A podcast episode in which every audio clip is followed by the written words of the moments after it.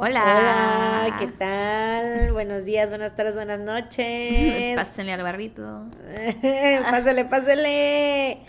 Este, ¿qué tal? Bienvenidos a su podcast Favorito. favorito. No Salgas salgas de casa. Tun, Tun, tun. Si escucharon un crack, crack fue mi cuello, me troné el cuello. Ey, Oigan, estamos en otra versión de After Hours. No, no tal cual, o sea, como la semana pasada, que por cierto tocó episodio de Patreon. Pero sí estamos grabando más tarde del usual. Y ya llevamos como dos horas. Mariana llegó a mi chismeando. casa hace dos horas. Güey, llegué a las 8 Son y las estamos 10. grabando a las 10 porque no podíamos No parar nos de para la chismear. lengua. Es, y últimamente, pues la vez pasada que grabamos episodio de Patreon también nos pasó. O sea, terminamos de grabar como a las 4, 4 de la, mañana. Si escuchan ese episodio, yo creo que es un episodio muy especial Sí. porque pasaron muchas cosas únicas. Sí. O sea, nos llovió, estuvo lloviendo todo el episodio. No nos ha pasado que esté lloviendo mientras grabamos. Este Nunca habíamos grabado tan, tan, tarde. tarde. Nunca habíamos terminado de grabar a las 4 de la mañana. Mariana Yo se estuve, quedó a Me dormir. quedé a dormir. Yo estuve súper elocuente. Ujú. O sea, Pasaron muchas cosas que Sí. creo que es como de un episodio, bueno, Muy que yo, ajá, que yo recordaré así como de, ah, ese episodio, como muy único. That one episodio. Ajá, en el que nos llovió y te quedaste a dormir y no te trabaste cuando hablabas. yo sí. verdaderamente no me trabé, güey. O sea, Sí. fue, fue un, un. ¿Cómo se dice? Mira, ves, ya me estoy trabando. LOL. Este, fue como un caso insólito. Ajá, sí, como once in a lifetime. Sí. Pero no, no tanto. O sea, también te ha pasado otras veces. O sea, sí, pero. Pero esa vez lo ¿Se echó notamos un pedo, mucho. Nana? No, se está rascando. Ah. ¿Sabes qué? Que esa vez lo notamos mucho, pues. Ah, sí, sí, sí. Igual porque era muy tarde. Sí, y la semana, o sea, aparte ese mismo, o sea, ese mismo día que grabamos, hicimos una pausa y estuvimos Como de dos horas también. un- no, como una hora Ah, menos. Fue menos que ahorita, pero sí una hora chismeando y ya estábamos que, o sea, no sé cómo le hacíamos para seguir. No sé cómo terminamos el episodio. Y no teníamos sueño. No. O sea, estábamos cero de que, no sé, o sea, Ah, yo pero al otro como- día sí me costó trabajo levantar. Ah, o sea, sí, claro. Pero al momento de desvelarnos, no. Ajá, sí, no lo sentimos tanto. Y al final Mariana se quedó a dormir porque ya era tarde y también porque estaba lloviendo muy Güey, pues no nos hemos dormido más temprano bebiendo y. LOL. O sea, Sí, es cierto, en nuestras pedas. nuestras disquepedas nos dormimos a las Quote, unquote, 2 de la mañana. Pedarmis. 2 de la mañana nos dormimos, güey. O sea, no, Mm. no llegamos a las 4. Bueno, esa vez, ahorita que fue, la- tuvimos una visita a Army en Trense del Chisme en, en. Patreon. También si quieren saber cómo estuvimos con todo lo que pasó con los vetos a todas nuestras escuchas Armies, este, ahí lo contamos en Patreon si quieren. Este, pero esa vez sí nos dormimos tarde, güey, sí, porque yo tengo una foto que te tomé con la nana aquí en el sofá y la hora era como 3.40 de la mañana. Pero ya estaba yo dormida. Ah, sí, pero tú. yo no. Y aparte tú acababas la de que caer. Se paró, la que se paró del sillón y se vino a sentar a Ah, la sí, mesa para porque no quería dormirme justamente, pero... eh, Pero ya estabas struggling. I was struggling, claro que sí. Y ese día que estábamos grabando, bueno, esa noche, madrugada que estábamos grabando la Sí. semana pasada, no. Bueno, no, no fue la semana pasada, fue. ¿Fue esta semana? No, sí fue la semana pasada. No, sí fue la semana pasada y el lunes, güey. Sí, hoy de nuevo estamos grabando a tiempo. Por cierto, este episodio, no sé si, si lo han notado, pero últimamente los episodios los estamos intentando sacar a la misma hora todos los... O sea, todas las semanas y como más temprano, que sea como... Intentamos que sea como a las nueve más o menos. Esta vez probablemente lo estén escuchando por la tarde, porque no va a estar listo muy temprano, porque son Sí, no. ya las 10 de la noche. Y estamos grabando el lunes, o sea que este episodio se tiene que subir mañana para los Patreons. Entonces, si se sube tarde para los Patreons, se sube tarde para todos. Porque Así los es. Patreons tienen el privilegio de escucharlo 24 horas antes. Así y, so- es. y respetamos mucho esas 24 horas. este, pero bueno, en este caso, la semana pasada grabamos tarde porque pues tuvimos el desajuste por lo de la fiesta Army. Y esta semana fue porque eh, mi mamá se puso mal el sábado, no, el viernes, este... Le encontraron una piedra en la vesícula y entonces no sabíamos que era una piedra, entonces fuimos al hospital y bla, bla. Y entonces le avisé a Mariana así, oye, no creo poder grabar mañana. Decía Mariana, me dijo, ah, bueno, no te preocupes, me avisas cuando puedes. Y por eso estamos grabando apenas ahorita. ¿Tú cómo estás? Yo, ne, ¿No te quejas? Sí, sí me quejo. Pero no aquí. Me quejé hace rato. Me quejé. Durante las dos horas de chisme. Es, sí, sí, sí. Me quejé en las dos horas de chisme, pero ya. Sí. I've, I've had it with, with myself. por dos, güey. With yourself. Por I thought it with you. Contigo, no conmigo. Yo no tengo ningún problema. Ya me tienes harta. No, sí. Este- Pero bueno, sí, entonces por eso están escuchando el episodio un poco tarde. Sí. Les pedimos comprensión.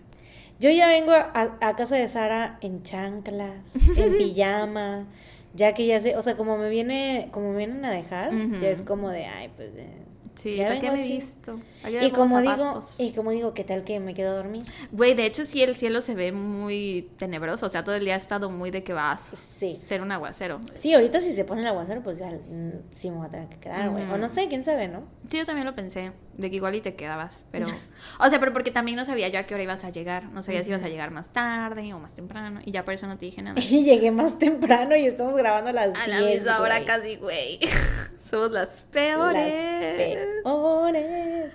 The worst. ¿Cómo hace Pero es que le este? digo a Mariana que necesitamos vernos dos veces a la semana, al parecer. Eso, no nos está eso. sirviendo la única vez que nos vemos que es para grabar. Es que es eso, güey. o sea, Necesitamos un día social y un día laboral. Sí, literalmente el- los días, o sea, es que lo sentimos como que, ay, nos vemos una vez a la semana, güey. Ajá, sí. Literal te veo todas las semanas. No sí. necesitamos vernos más tiempo, pero Ajá. al parecer sí. Eso sentimos, pero es como de, güey, no, pues no, no ¿en qué momento chismeamos? ¿En qué momento hacemos otra cosa que no sea grabar cosas Ajá, exacto.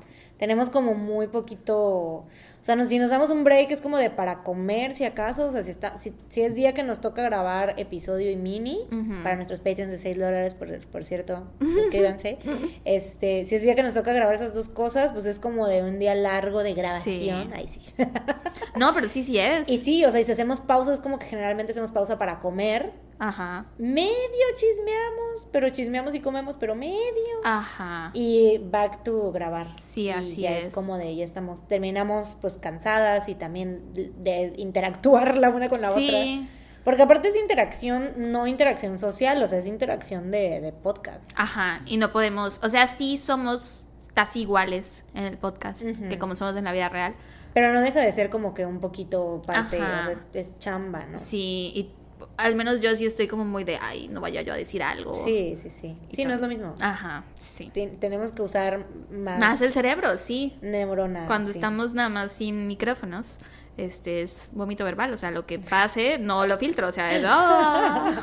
Sí, sí, sí.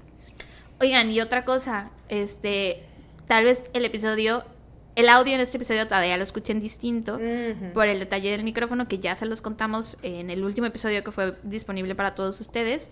Este, el micrófono de Mariana, pues, Decidió morir. dijo RIP. Bueno, no murió del todo, pero pues está malito, ¿no? Ajá, Entonces. pero por suerte este, tenemos la garantía extendida. Compramos la garantía extendida que, güey, justo termina en noviembre, pero quién sabe si aplique. O sea, estuve viendo como las especificaciones y creo que es como por carga eléctrica y por no sé qué tanta madre. Entonces, Ah, no sé. Qué poca, porque ahí decía reparaciones ilimitadas. quién sabe si aplique. O sea, a ver si no nos salen con una mamada, pero este, de todos modos, pues en lo que. No sé cómo vaya a ser el proceso y Sí, así. cuánto tarde. Y aparte, pues como la semana pasada, pues tuvimos la visita Army, no pudimos hacer Nada. literalmente nada más. Entonces, pues obviamente... ¿Cómo caminó la nave? Cogió, güey. Sí. Este, no pudimos hacer nada más, entonces, ajá, pues no pude ir a verlo porque fui a un lugar, busqué así como de que para que lo arreglaran, porque ni me acordaba de lo de la garantía, güey. Lo que se escucha de fondo es Nana, por cierto. Y este, y ahí en el, cuando fui con la persona me dijo así de que el señor como de no, esto no, que no sé qué. Fuiste justo el día después de que grabamos, cuando saliste de Ah, acá de la casa, que fue muy chistoso, porque te fuiste aquí de la casa, o sea, todavía te quedaste aquí un rato después de que nos despertamos, te fuiste como a las doce y media, este, y ya tú ibas a hacer tus cosas, yo iba a hacer las mías, yo tenía que ver unas cosas de Chato, que es el perro este que rescaté, Ay, sí es cierto, ya no me Y ya sé lo que vas a entonces, decir. Entonces Mariana, yo iba manejando y me llegó un WhatsApp de Mariana así de que, oye, ya fui a ver lo del micrófono, este malas noticias, shala, shala, ¿no? Y yo, ah, ok, ok. Este, pues X, ¿no? Yo tenía que ir a comprarle unas latas especiales a Chato para su comida, porque este tiene que engordar, entonces le mandan unas latas especiales para engordar. Y entonces fui a la veterinaria donde lo estamos llevando y me estaciono, o sea, todavía paso afuera de la veterinaria y veo que no hay estacionamiento y digo, ah, coño, me tengo que estacionar enfrente y tengo que caminar en este sol. Pero bueno, me bajo y voy caminando y paso por un restaurancito de comida corrida y en eso veo a Mariana ahí sentada y yo, ¿ah?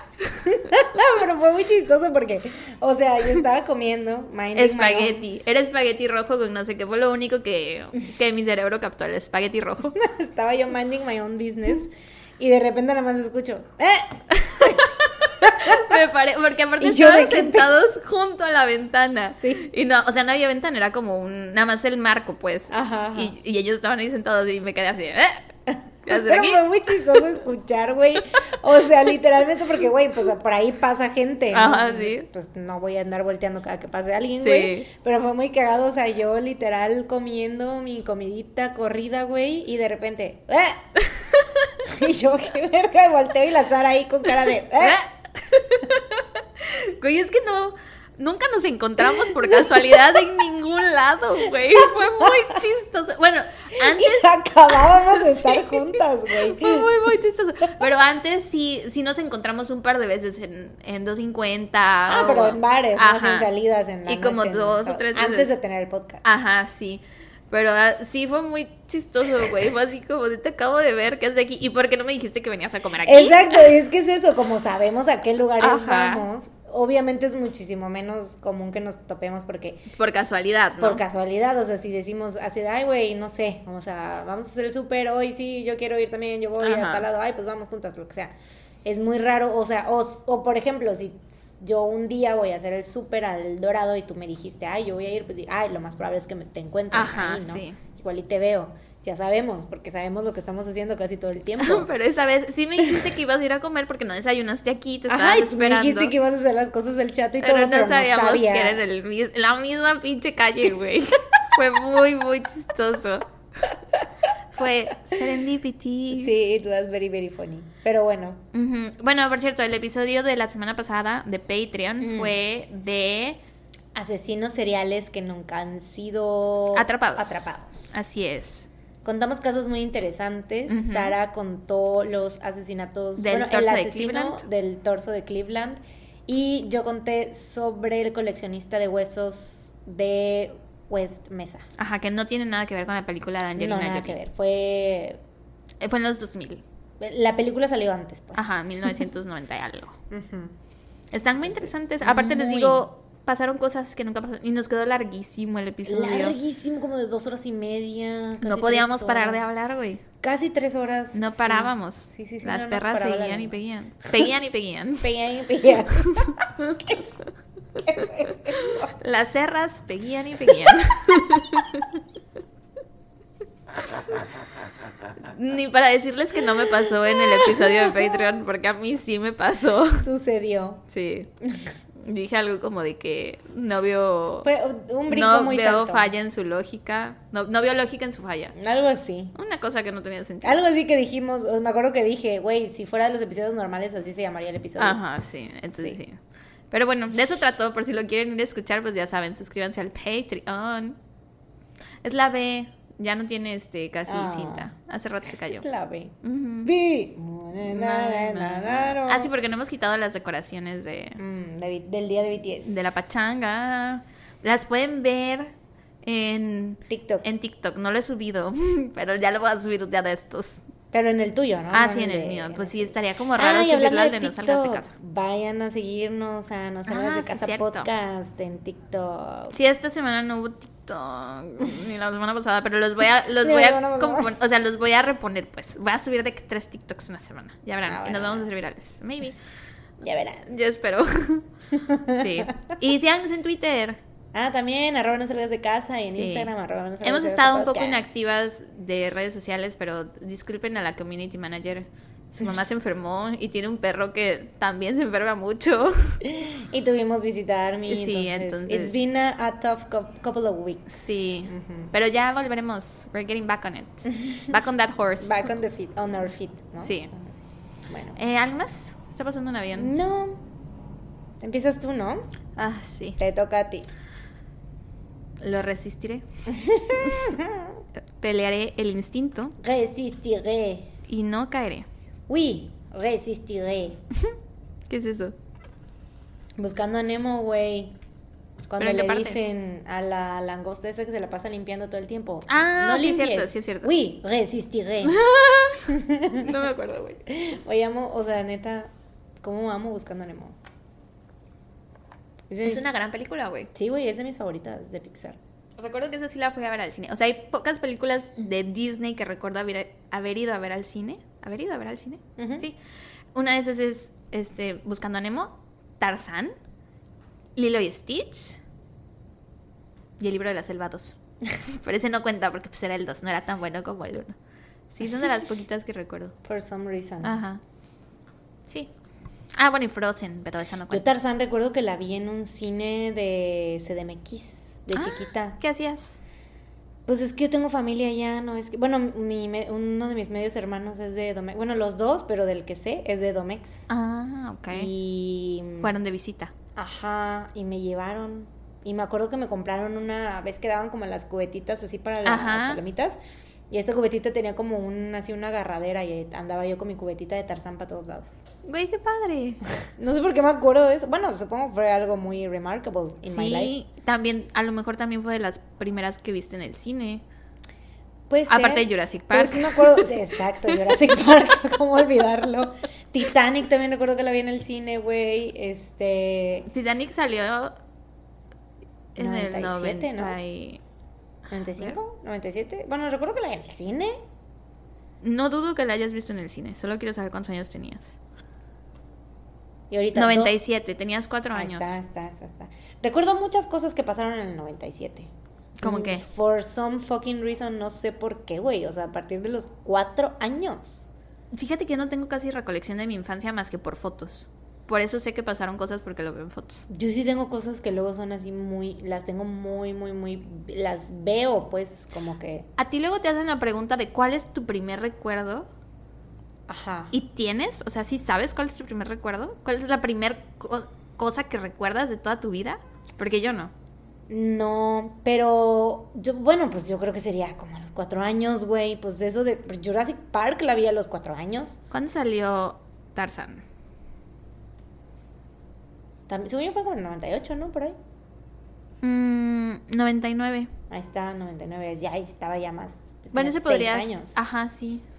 No, pero lo de Jurassic Park sí lo recuerdo y tenía, ahí sí tenía como tres, cuatro años, güey. Como cuatro, según yo cuatro. Porque Vamos a ver. Ju- Jurassic Park salió en 93, si no mal recuerdo. 93, güey. Te llevaron de bebé a ver Jurassic Park. No, no, no. Creo que fue la dos. Ah, ah, ah. Y yo, ¿y ¿te o acuerdas? sea, la primera de Jurassic Park salió en 93. Sí. Pero la segunda. o sea, 97. no- ahí está, pues, güey. Esos son mis recuerdos, los que tengo ya. Ese, eso de ir al cine y que me. eh, fue Jurassic Park 2. Y también recuerdo cuando aprendí. aprendí Yo aprendí a leer a los cuatro años. Ajá, con Sailor Moon, Cómics nos de Sailor Moon. eso. Así es, y eso pues, fue en el 97, güey. Oh. Entonces, pues yo creo que esos son como que los primeros recuerdos que tengo y que sí, neta, sí, sí, sí los recuerdo, güey. Yo creo que el mío sería, o sea, ahora ya que sabemos de qué año fue Tarzan, creo que el mío es a los seis años, güey. ¿Que Porque fuiste a ver sí, recuerdo haber ido al cine, a qué cine fuimos y no tenemos fotos de ese día. Mm. Y nadie habla de eso nunca. Sí, igual yo con lo de la Ajá. cubeta y con lo de Jurassic Park y con lo de... Bueno, lo de que aprendí a leer eh, con cómics de Sailor Moon, sí, mi mamá todo el tiempo lo dice. Pero sí recuerdo, por ejemplo, o sea, ciertas páginas que son como de, sí, esta me la aprendí. Porque me acuerdo que yo me la aprendía, o sea, era como que Como me las Michelle. leían. Sí, me las leían y yo me las aprendía, pero ya aprendiéndomelas y sabiendo lo que decía, ya como que yo conectaba y ya lo leía, pues. O sea, y yo cuando entré a la, al kinder ya sabía yo leer. Ujú. Entonces sí, sí, sí, sí, pues sí, güey. Sí, esos fueron tus primeros recuerdos. Este, pero bueno, ya llevamos 20 minutos. Sí, güey, ya, o sea, la verdad. Este, hoy les voy a hablar sobre un triple asesinato que Mm. ocurrió en 2010 en Mount Vernon, Ohio. Cuidado con tu vaso. Mariana estuvo así de tirar su agua. Este, por cierto, para quienes estén escuchando, que conozcan Hamilton, el musical, hay una canción en donde dicen Mount Vernon. Y cada vez que digo Mount Vernon, no lo puedo leer de otra forma que no sea con la tonadita de la canción. Y güey, Ohio, o sea, este caso, los lugares me triggerían recuerdos. Mount Vernon de Hamilton y Ohio de Glee, porque también hay una canción donde empiezan y cantan Ohio, Ohio, Ohio. Entonces cada vez que alguien me dice Ohio, mi cerebro canta. Entonces para quien sea fan de Glee y para quien sea fan de Hamilton, tal vez les pase lo mismo. Bueno, ajá. Entonces ahí vivía una joven madre de 32 años de edad llamada Tina Herman. Era una madre divorciada con dos hijos, eh, Sara de 13 años y Cody de 11. Y como para la mayoría de las madres divorciadas y o madres solteras, pues la chinga era doble, ¿no? Era la que llevaba el dinero a casa y la que tenía que hacer la comida, la que tenía que atender a los niños, llevarlos a todas partes. Una súper chinga, que era de lo que estábamos hablando hace rato, que yo tengo dos amigas que son mamás solteras y es de, güey, ¿cómo lo haces? ¿Cómo de, verdad de verdad, cómo? No entiendo. Eh, pero bueno, el caso es que Tina, eh, todo el mundo dice que era una mamá muy presente, que sí se esforzaba y hacía de todo para siempre estar con sus hijos. ¿Cuántos, Siempre. ¿cuántos hijos tenía? Dos. Mm. Sara de 13 y Cody de 11. Ok. Este, siempre iba de que si tenían partido o de algún deporte, iba, que si tenían práctica de quién sabe qué cosa, o junta de padres de familia, o venta de algo, ella siempre iba. Incluso a veces faltaba su trabajo para no quedarle mal a sus hijos. Trabajaba en un Dairy Queen, por cierto, y le encantaba. Eh, pero bueno, el punto es que siempre hacía todo para asistir a prácticamente todo lo que tuviera que ver con los niños. Yo creo que para que no se sintiera esta ausencia de la otra figura paterna, no sé. No se sabe mucho sobre el ex esposo. Lo que sí es que Tina sí tenía otra relación, o sea, tenía como una relación seria, una pareja seria. Este. Ajá, una pareja seria. Sí, una relación seria. Ajá. Este. Con un hombre llamado Greg.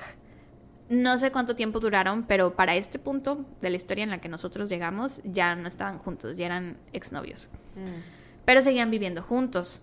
Ya habían terminado la relación y seguían en la misma, en la misma casa. Él dormía en la recámara y ella dormía en la sala, en el sofá. Y pues los niños vivían en la casa también. Y pues no era lo más cómodo del mundo, no era como incómodo. Tener que cohabitar con tu ex, cuando aparte están tus hijos ahí, pues debe ser medio raro. Entonces Tina estaba de que quería encontrar un nuevo lugar para ella y para sus hijos. Y ya había visto una casa a la que ya le había echado el ojo, pero pues la había visto por fuera, no, no había ido a verla bien por dentro. Entonces habló con su mejor amiga, Stephanie Sprang, y quedaron de ir a verla juntas el 10 de noviembre del 2010. Se suponía que iban a ir temprano porque Tina trabajaba ese día, su turno en Dairy Queen empezaba a las 4 de la tarde. Entonces, al parecer ese día todo iba muy normal. Greg todos los días salía de casa muy temprano para irse a trabajar. Y ese día así fue. Salió de casa como a las 3.45 de la mañana, güey. Y dijo que antes de salir de casa ese día habló con Tina y como que se pelearon porque tenían un perro. Y entonces la discusión fue de con quién se va a quedar el perro esta noche, ¿no? Porque Greg le dijo a Tina así de yo no voy a llegar a dormir hoy porque me voy a quedar a dormir en casa de una amistad. Entonces, pues tú te tienes que hacer cargo del perro. Y Tina así de, no, pero es que yo ya tenía planeado otra cosa, bla, bla. Se pelearon. Nada grave, nada del otro mundo, pero pues de todos modos estuvo eso. Eh, después de que Greg se va, Tina despierta a los niños y los alista para la escuela y más tarde, como a las 12 del día, se ve con Stephanie para ir a ver la casa. Y bueno, dan las 4 de la tarde y Tina no se presenta a trabajar en el Dairy Queen, lo cual es súper inusual para ella, porque siempre que faltaba avisaba que iba a faltar, o a veces sí se le olvidaba que tenía turno, que le tocaba trabajar ese día, pero le llamaban y le decían así, oye, ¿dónde estás? Te tocaba trabajar, oye, ya se quedaba así, ah, no mames, voy para allá en chinga, se me fue el pedo. este, y aparte se llevaba muy bien con la gerente del Dairy Queen, la gerente se llamaba Valerie y eran amigas, entonces pues sí era muy común que si faltaba Valerie le llamaba y siempre le contestara el teléfono, ¿no? Tenía esa confianza. Ajá, pero ese día Tina no contestaba el teléfono. Y entonces Valerie, pues digo, que eran muy cercanas y se preocupó obviamente cuando no obtuvo respuestas de Tina. Más tarde ese día, ya en la noche, Valerie y otro empleado pues deciden ir a casa de Tina, pues para ver si está bien, si necesita algo, si a lo mejor está enferma o algo así. Y al llegar ven que su coche está ahí y que la luz de la casa está encendida, pero cuando tocan a la puerta nadie les abre. Y están toque y toque y toque y toque y nadie responde. Y en eso el compañero de trabajo hace un comentario que deja fría a Valerie. Le dice así de, ¿no se te hace muy raro que el perro no esté ladrando? Y Valerie se queda así de no mames, sí es cierto. Y es verdad, güey. Si tú vas a una casa donde sabes que hay perros y estás toque y toque y toque. ¿cómo es que el perro no está ladrando, güey? Entonces, bueno. Qué bueno te diré. El rey. Bueno, pero si sabes que el perro ladra cuando tocan Bueno, no, sí, aparte el rey es porque está en el cuarto. en el cuarto acostado, o sea, y está como encerrado ahí. Pero estoy. Mariana en su jardín tiene otros perros muy bravos. Esto no es gatos muy bravos, perros, gatos muy bravos. No es una invitación de que vayan a su casa Ah, porque su perro no yo- ladra. Y yo gatos. No digo porque Tiene yo creo que. Reggie sí se tardaría un poco, pero tal vez sí ladraría ya si están como muy insistentes, yo creo que sí. Pero normalmente, o sea, y a lo mejor también es porque estoy yo, porque pues, no he visto Ajá. como, este, no me ha tocado ver en la cámara que llegue alguien y que, o sea, que alguien esté tocando, pues, no me ha tocado. Pero por ejemplo, Sí, que yo no esté, o sea, a ver, porque estando yo, como que sí que me estén hablando, que estén tocando, que incluso toquen el timbre. Ajá. Pero por ejemplo, cuando llega alguien, sí Ah, ladra. sí, sí, sí, Ajá. sí, siempre. O sea, ya cuando veo a alguien ahí en la puerta, sí. Ujú. Eso es lo que digo, o sea, si sabes que el... Porque hay perros que no ladran, que están muy bien educados, que no les triggerean los timbres. Pero, por ejemplo, si llegaras aquí y estás No, toquito sí. que el timbre y estos no ladran, es así de... es porque no está están. pasando, ajá, no están... O están... Mm, No, iba a decir con, voz- con bozal o algo así. ah, Sí. Este, pero bueno, aparte intentan comunicarse con Greg, pero tampoco lo pueden localizar. Y pues estaban así de que, pues sabían que en la casa había tensión, sabían que pues ya habían terminado, que seguían viviendo juntos, pero que nadie estaba feliz con que siguieran viviendo juntos, entonces estaban así como de, "Ah, mm, algo tal vez pasó aquí. Y entonces deciden llamar a la policía. Pero pues la cosa es que la policía no puede entrar a la casa así como así. Necesitan autorización o una orden para hacerlo, entonces pues les dicen que no hay nada que puedan hacer más que eh, hacer welfare checks, o sea, de visitas de bienestar, que ya hemos hablado de ellas aquí en el podcast, es cuando la policía no puede entrar a la casa, de que reciben un llamado de que, oigan, creo que está pasando algo feo en la casa de mis vecinos. Pero si van y nadie les abre, no pueden entrar. Tienen que estar tocando hasta que alguien les abra y ya chequen que todos estén bien. Entonces les dicen, bueno, esto es lo mejor que podemos hacer, vamos a estar haciendo estos chequeos toda la noche. Y entonces el oficial encargado de hacer estos chequeos va a la casa varias veces y en su último chequeo se da cuenta que el coche de Tina ya no está. Que para nosotros es sospechoso porque pues ya sabemos que algo pasó con Tina, ¿no?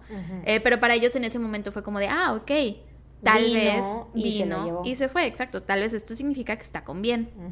La cosa es que al día siguiente de nuevo no se presenta a su turno en el Dairy Queen y sigue sin contestar el teléfono.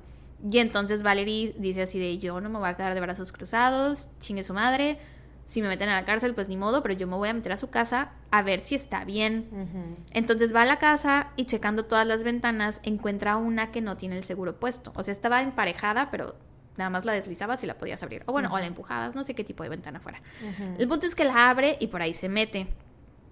Empieza a llamar a Tina, empieza a llamar a los niños, o sea, está grite y grite, pero pues nadie le responde.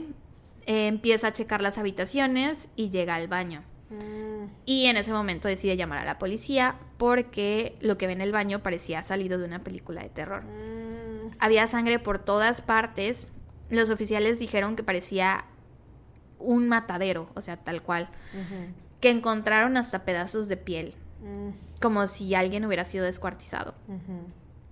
Había sangre en otras partes de la casa, en los pasillos, pero eran más como manchas, como si todo hubiera pasado en el baño y nada más hubieran como arrastrado a alguien o en el movimiento de los cuerpos se hubiera manchado otras partes de la casa.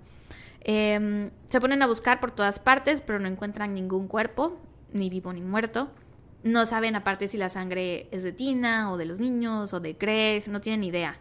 Llaman a la escuela de los niños y les dicen que sí habían ido a clases el 10 de noviembre, o sea, el día anterior, pero que esa mañana, la del 11, no se había presentado ninguno de los dos. O sea, y Tina faltó dos días al trabajo, pero los niños, o sea, ella sí los fue a dejar a la escuela Ajá, sí. el día que desapareció, ¿no? Así es. En el garage había un coche, pero no era el de Tina. Era el jeep que su mejor amiga Stephanie conducía. Entonces intentan localizarla. Ah, pero dicen que aparte el coche no estaba de que estacionado afuera de la casa, sino estaba puesto como si Stephanie viviera ahí. Entonces eh, intentan localizarla, pero nadie sabe nada de ella, así que oficialmente después de esto se le considera también como una persona desaparecida. La policía habla con Greg, obviamente es el primer sospechoso. Stephanie es con la que iba a ir a ver la, La casa. Es su mejor amiga, dicen que hacían todo juntas. Eran como vecinas. Igual no en la misma cuadra, pero sí en el mismo vecindario. Se llevaban súper bien. Y el coche de juntas. Stephanie estaba ahí desde el día anterior. Oh, ya. Entonces la policía habla con Greg, que te digo, obviamente es el primer sospechoso, pero tenía coartada. El 10, o sea, el día anterior, saliendo del trabajo, había ido a jugar golf y después fue a comprar quién sabe qué cosas, a quién sabe qué tienda, y después en la noche se había ido a dormir a casa de una amistad. Y pudieron comprobar su coartada con las cámaras de seguridad de los establecimientos a los que dijo que había ido y aparte su amistad, digo su amistad porque no sé si era amigue, amigo o amiga, entonces eh, su amistad sí dijo, no, pues sí se quedó a dormir en mi casa y entonces pues lo descartaron. También hablaron con el ex esposo de Tina, porque pues, siempre son los hombres en la vida, bueno, no siempre, pero por lo general son los hombres que ya existen en la vida de las mujeres, los responsables de lo que les pasa, la neta. Ujú. Entonces van con el ex esposo, que es el papá de los niños, y él también tenía coartada. Y aparte no tenía idea de lo que estaba pasando. Dicen que después de que le dijeron que los niños estaban perdidos y Tina también, que el vato estaba llore, y llore, y llore, y llore. Entonces, bueno, lo importante es que tenía coartada. Y la pudieron comprobar, así que también lo descartaron. Stephanie también tenía novio. Fue la Stephanie. Stephanie también tenía novio. Checaron la coartada del novio de Stephanie y también lo descartaron. Entonces, pues básicamente no tenían nada, güey. O sea, porque siempre son los hombres, ¿no? De que el novio, el exnovio, bla, bla, bla. Pero en este caso parecía que no había sido así. Encuentran el coche de Tina. Y esta es como su primer gran pista. Lo encuentran en el estacionamiento de la Universidad de Kenyon. Y deciden cerrar el campus por cualquier cosa, para, o sea, en lo que buscan dentro del coche, ¿no? Sí, porque aparte no había cuerpos, ¿no? O no había cuerpos, exacto, era de que están vivos, sangre. están muertos, sangre y piel.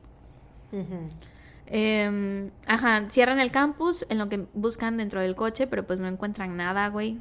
Nada de, o sea, no había ningún cuerpo adentro y tampoco había evidencia. Nada de nada. Nada de nada. y bueno, ya alguien nos puso que ama nuestras referencias de Alicia en el País de las Maravillas. A veces estamos. Sí, estamos para servirte a ti, persona que amas nuestras referencias de Alicia en el País de las Maravillas. Em, y bueno, en el estacionamiento cerca del coche, el del coche de Tina, ven a un güey sentado dentro de un Toyota color gris, un Toyota Yaris. Y se- o sea, y ese vato no tenía que estar ahí porque habían cerrado el campus, güey. Entonces se acercan y le dicen así de, oiga, joven, ¿qué está haciendo aquí? El campus se supone que está cerrado, ¿no? Usted no debería estar aquí.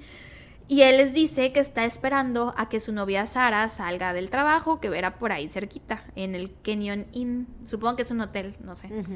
Eh, de vuelta a la casa, encuentran una huella de zapato en el garage. Pero era una huella de pie pequeño, o sea, parecía como huella de una persona Mujer. muy joven. Ah, No de un niño, pero no de un adulto tal cual. mm, adolescente. Ajá. Decían que parecía que pertenecía a una mujer joven. Entonces checan qué tipo de zapato es y encuentran la caja de esos zapatos en la habitación de Sara, la niña de 13 años. Y pues la mancha era de sangre y estaba en el garage. Y pues si toda la sangre estaba en el baño y dentro de la casa era así de porque hay una mancha de Sara, o sea, del zapato de Sara aquí. Entonces no creían que Sara hubiera sido responsable de lo que pasó en la casa, o sea, no, no fue su primer reacción así de, ah, ella es nuestra sospechosa ahora, fue más como de, ok, entonces tal vez Sara sigue con vida, ¿no? Porque si se pudo parar aquí afuera de la casa es por algo. Pero pues de todos modos quedaba la duda de por qué está aquí su huella. Eh, entonces deciden revisar todo el garage y encuentran unas bolsas de Walmart que ya habían visto antes, pero que no les habían prestado tanta atención porque no habían visto nada más Mm, en, en el garage. Las revisan y dentro ven unas bolsas de basura y unas lonas. Ujú. Mm, Y pues, dadas las circunstancias. No, pero, o sea, dentro de la bolsa habían bolsas de basura. Ah. Nuevas. Un paquete de bolsas de basura. Sí, sí, sí, Ah. no temas. Sí, fear not. Este. Pero de todos modos, Yo dadas estoy las acostumbrada, güey. Es como y encuentran adentro de puta No, madre. no, no. Así no es en este momento. Ok, en este momento. En este momento, but it's coming, you know it. Ah, Pero te digo, de todos modos, dadas las circunstancias, sí sospecharon de que hubiera unas bolsas de basura y unas lonas casualmente puestas ahí en el garage, ¿no? Aparte, pues no tenían más pistas, entonces se deciden agarrar de eso. No había ticket, o bueno, recibo de compra, pero con el código de barras de los productos pudieron encontrar el, Walmart donde se hicieron esas compras. Van y checan las cámaras de seguridad, que sí funcionaban, y ven a un hombre haciendo esas compras la noche del 10 de noviembre, o sea que es cuando Tina desapareció. El hombre no pagó con tarjeta, así que no había forma de saber su nombre, pero checan las cámaras del estacionamiento también para ver en qué se fue o cómo se fue, y ven a este hombre subirse a un coche Toyota Yaris color gris y se alcanza a ver la placa. Entonces checan en el sistema a quién le pertenece este coche y la foto que le sale, pues es el mismo vato que estaba en el estacionamiento de la universidad, güey. Y no solo es el mismo vato, güey, traía la misma ropa. Traía una camisa como de esas de camuflaje. Ujú. La traía para la foto de, supongo que era su licencia, no sé, la traía para esa foto, la traía el día que lo vieron en el Walmart y la traía el día que lo vieron en el coche, güey. A la verga, no tenía otra ropa. ¿Sabes qué creo? ¿Ves que pues es camuflaje, ¿no? Tal vez él creía que no lo veían. Y la traía puesta, güey. LOL. Claro. Amo esas bromas. Por Amo esas bromas de cuando alguien está usando jeans de camuflaje y es así, güey, ¿dónde están tus ¿Dónde piernas? estás? No te veo. O traes una playera y es, güey, ¿tu torso? ¿Qué le pasó? Sí, güey. Una gorra, ¿no? Güey, ¿y tu cabeza? ¿Tu cabeza? ¿Where is it? Sí. ¿Tu frente? Tal vez él pensaba eso, güey, no sé. Qué idiota eres. O tal vez era como la única prenda que tenía. We don't know es lo que yo creo que no se bañaba. Sí, puede ser, puede ser. Em, pero bueno, su nombre era Matthew Hoffman. Poco se sabe de él. Se dedicaba a podar árboles. Eso es como lo más relevante, ya verán por qué. Nació el primero de noviembre de 1980. Sus vecinos siempre, o sea, sus vecinos de la infancia siempre lo consideraron raro porque no le caía bien a los perros. Y yo creo que siempre hay que creerle a los perros. Y aparte tenemos un episodio que se llama Le, creo, más al perro. Entonces sí, puedo comprender a los vecinos, o sea, porque que no le cayera bien a ningún perro, güey. Sí, es como de. Una mala vibra debes de Sí, traer. sí, sí. Los perros aman a la gente. Bueno, la mayoría de los perros. Sus amigos dicen que le gustaba el peligro. Yo me río del peligro, jajaja. Eh, que Le siempre gustaba el peligro. le gustaba. Era un daredevil. que siempre se andaba trepando a edificios y puentes y así. Y que le encantaba escalar árboles, pero de qué árbol, totote, no tu árbol, no como mi árbol pedorro que está fuera de mi casa, que es muy bonito, pero no es muy alto. O sea, sino señores árboles. De que de 15 metros, 20 metros, altísimo. Mm.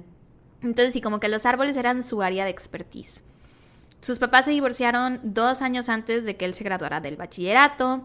A los 18 años se mudó a Colorado y comenzó a trabajar como eh, eh, personal de mantenimiento en un edificio de departamentos, pero pues se robaba cosas, güey. O sea, cuando los inquilinos salían, él se metía a los depas y agarraba cosas o se sentaba en, el sofá y veía la tele o agarraba cosas del refri y así. Em, hasta que le empezó a dar mucho miedo que lo fueran a cachar, que hubiera dejado huellas o sudor o una marca de zapato. Y entonces lo mejor que se le ocurrió, la mejor solución a su problema para que no lo cacharan, fue llenar todo de gasolina e incendiarlo, güey. Incendió los depas. Causó daños de más de 2 millones de dólares. Y pues obviamente lo cacharon, güey. No le salió bien su plan. ¿Qué haces para que no te cachen incendias? Güey, ¿qué clase de solución es esa? Que, por cierto, El mismo hombre que piensa que con su camisa de camuflaje no lo van a ver. Por supuesto. Por eso se la puso, güey. Me da mucha risa eso, te lo juro. Es como de mis Sí, bromas eso veo, favoritas. eso veo, eso veo. Te iba a decir otra cosa. Ah, que en el episodio de Patreon, en mi caso, hay una persona que también quemó una ciudad entera, un pueblo entero, Ah, un barrio pero entero, no me una acuerdo. era. situación muy Sí, sí, diferente, sí. ¿no? Pero de todos modos. Es he was making a statement. Ajá, sí, pero me recordó también. Sí. Eh, bueno, ajá, lo cacharon.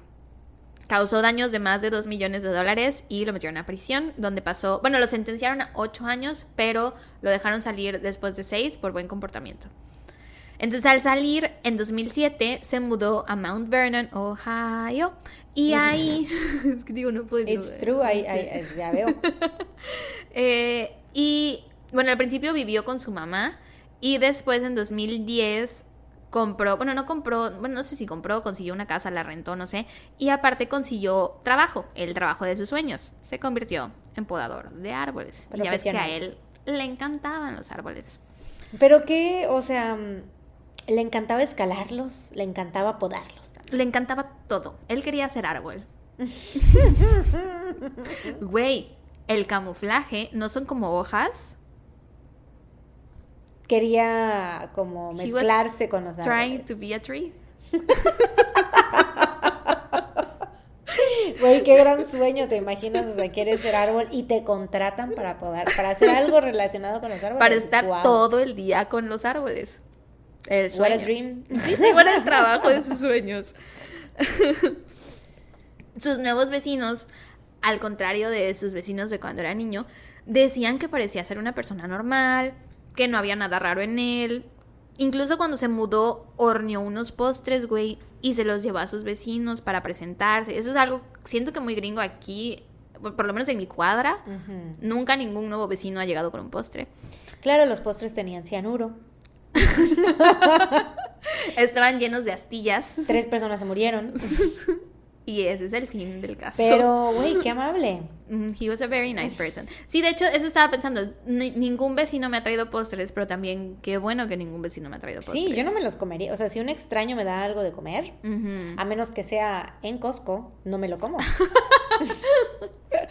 Excelente aclaración. O las pruebas gratis de los frollos. ¿De los qué? Los frollos, el frozen yogurt. Cuando vas pasando ah, por el centro comercial, luego están ofreciendo vasitos, ¿no? Claro, claro. muestras gratis. Es, muestras gratis, sí, sí, Vecino, dan, vecino nuevo, dándome comida, no. No, sí. Sí tienes razón, no acepten vecinos. no acepten a sus vecinos, punto. punto. Iba a decir, no acepten vecinos de la comida. Pero bueno, les llevo eh, postrecitos a los vecinos para que lo conocieran. Y en algún punto empezó a salir con una de las vecinas, de que en plan novios y se mudaron juntos. Ella tenía un hijo, entonces el hijo se mudó con ellos. Eh, era un niño pequeño, entonces otros niños del vecindario iban a casa de Matthew a jugar ahí. Y ya todos los vecinos lo conocían y le confiaban a sus hijos, se quedaban a dormir ahí en su casa. Era como un buen sujeto para ellos, pues. Pero para los perros no. Para los perros no. Los perros sabían. Los perros saben cosas. El gato sabía cosas. Eh, pero con el tiempo, el comportamiento. Dando quotes de todos los episodios pasados, güey. Porque soy la más fan de nuestro podcast. y es una referencia más, ya es como cualquier película o serie que ya también nuestro podcast entra ahí en las referencias. sí. Espero que, estén cachando las todas. Sí, hay gente que, o sea, la gente que nos escucha tiene que cachar esas referencias, pues si son fans del podcast, deberían. Sí, o sea, la de Le creo más al perro, pues así se llama el episodio, pero el del gato sabía cosas, no se llama así. No. Entonces, ¿saben de qué episodio estamos hablando? Yo sí sé. Yo la verdad no sé. Es el gato que estaba sosteniendo a Alexander. Alguien en una foto, exacto. Ah, bueno, no recordaba el caso, pero sí recordaba que era un caso que te habías contado y era que salía en una foto con una persona. El asesino del ajedrez, sí, sí, sí. Es verdad. ¿Ya ven? Espero que los A mí nadie me va a ganar en la trivia, tum, me rindo, me rindo. Yo solo doy referencias que se han quedado en mi cerebro. No sé por qué, pero no recuerdo tanto. Cuando son, se trata de animales. Es verdad. Gatos y perros. Sí, es cierto. Hay una temática aquí. No lo había notado. Pero bueno, sabía, sabía cosas. ¿Quién sabía cosas? Aparte del gato. El perro, los perros. Ah, los perros. sí, nadie, ningún perro confiaba en él. Pero bueno, te digo, todos, de, como que era un vecino, pues, querido por la comunidad. Los mm. niños iban a su casa a dormir, Típico. Pero con el tiempo, su comportamiento empezó a cambiar. Su personalidad amigable ya no estaba ahí. Eh, su novia ya casi nunca salía de la casa. Y, o sea, te digo, le confiaban tanto a los niños del vecindario que una de las vecinas pues luego le pedía que fuera a recoger a su hija a la escuela. Y pues él iba por ella a veces la llevaba al cine, a veces la llevaba a comer, lo que fuera, pero hubo un día en que fue por ella y dice la niña que cuando iban de regreso a la casa, que Matthew la llevó, o sea, es como cuando te subes al taxi y se mete a lugares bien raros y dices, no mames, ¿qué está pasando? ¿A dónde me llevas? Así le pasó a la niña, pero con Matthew. Mm. Entonces obviamente estaba muy, muy asustada, le dio mucho miedo, porque la llevó por calles feas y escondidas que nunca agarraban. Entonces, pues le contó esto a su mamá y la mamá obviamente pues empezó a desconfiar de él, ¿no? Y pues sí, ella empezó a desconfiar de él, el resto de los vecinos también. Mm. Y ya no dejaban que los niños fueran a su casa. Eh, y luego aparte la novia terminó con él. Mm. Y ella y el hijo se mudaron. Y aparte a finales de octubre del 2010 lo, Lo mordió un perro. No, lo despidieron de su trabajo, de sus sueños, güey. Mm. Sí, No, hombre, crisis existencial right estaba there and then. exacto, güey, en el hoyo. El peor momento de su vida. Lo tuvo todo y, Y se lo le dejó fue. ir, güey. No, no lo dejó ir, se le fue por pendejo. Ah, es como el, el del mapachito que está con el algodón El de azúcar, güey. Y se le moja y ya, ya no hay. Así, Sí. güey. Eh, después de esto, su comportamiento se volvió rarísimo. Pasaba todo el día escalando árboles y se quedaba ahí horas.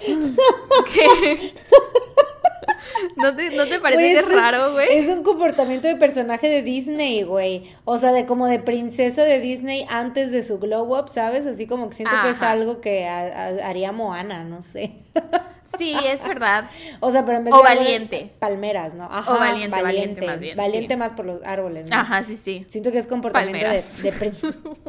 En el coco. Porque. Hawái. Sí, obvio.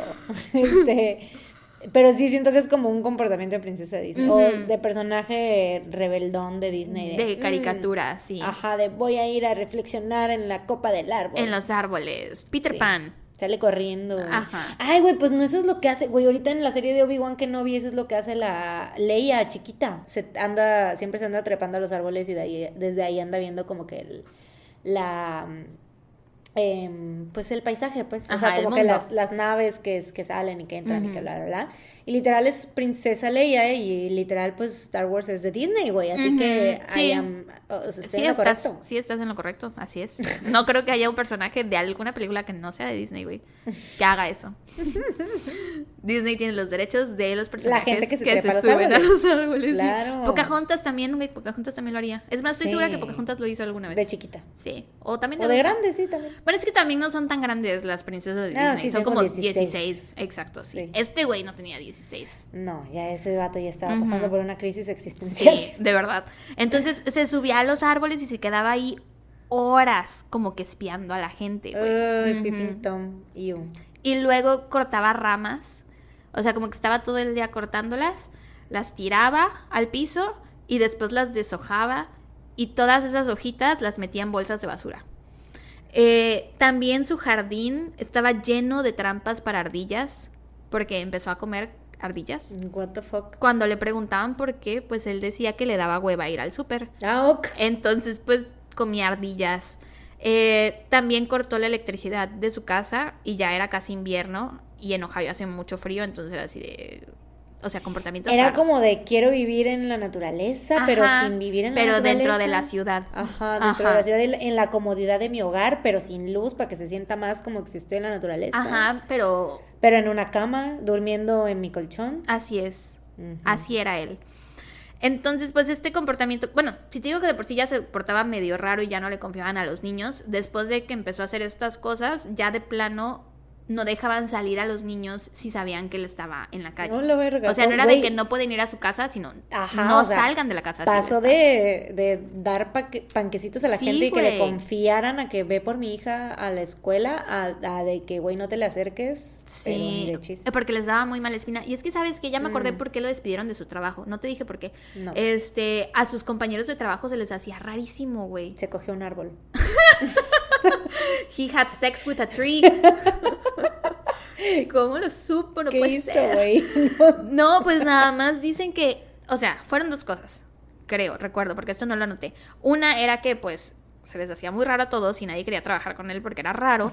Y la otra, que creo que tenía más peso, es que nunca eh, les dijo que había estado en la cárcel, que había estado en prisión. Mm. Entonces cuando lo cacharon, pues fue así como... Yo creo que esa fue más bien la razón, porque Pues el otro es como un despido injustificado, ¿no? Así como Ajá, de así que... de, nadie, mira, nadie quiere trabajar contigo. Ajá. Yo creo que fue más lo segundo y que se unió a lo primero y dijeron, no, pues sí, Mm. vamos a correrlo. Por eso lo despidieron. Entonces yo creo que también, no sé, supongo que los vecinos también después de que lo despidieron se enteraron que estuvo en prisión. Supongo Mm. que no sabían, pero eso ya es full especulación mía. Eh, y bueno, esto ya es como que el background de quién es él, ¿no? Ahora, de vuelta al presente. El domingo 14 de noviembre del 2010. Bueno, al pasado. Bueno, sí, pero al presente entra en nuestra historia. El domingo 14 de noviembre, el SWAT entra a su casa. Entran y tiran unas bombas de humo. Y Matthew está dormido en el sofá y se despierta así de, what the fuck, ¿qué está pasando? Eh, pero, güey, son los del SWAT los que están más asustados por cómo estaba la casa de él, güey. Entran a su casa y prepárate, güey. Mm, Todo estaba cubierto de hojas de árbol. Chinga tu cola, yo pensé que ibas a decir de sangre. Te voy a enseñar. O sea, es que no creas que era de que un par de hojas. Sí, sí, sí, o sea. Te voy a Las enseñar. hojas me imagino que metía la bolsa de basura, no las tiraba, iba y las pegaba en toda su casa. Mira cómo estaba la sala de su casa, güey.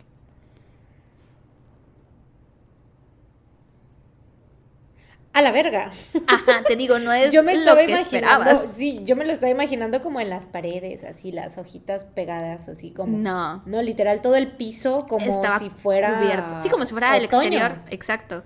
El exterior en otoño, sí, o sea, hay una a fucking big pile of hojas. Sí, había bolsas también, sacos rellenos de hojas de árbol, apilados contra las paredes, güey. Ahí te va la foto.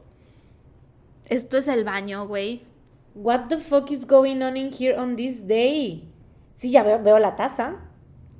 Tenía hasta en el techo tenía sacos de hojas de de árbol, güey. ¿Cómo por qué? No sé, güey. Güey, es el hombre árbol. Montañas de hojas en, en la sala y en todas partes. O sea, les vamos a poner las fotos en, en Instagram. A mí esto fue lo que me llamó la atención del caso. Es el hombre árbol, real. Es The Tree Man. Espera. Pues sí es un poco creepy, siento yo. Pues es literal el exterior en el interior, en otoño. Sí. Pilas de hojas. Pilas de hojas y los sacos de las hojas engrapados en la pared. O sea, ni siquiera era la decoración bonita como te lo esperabas.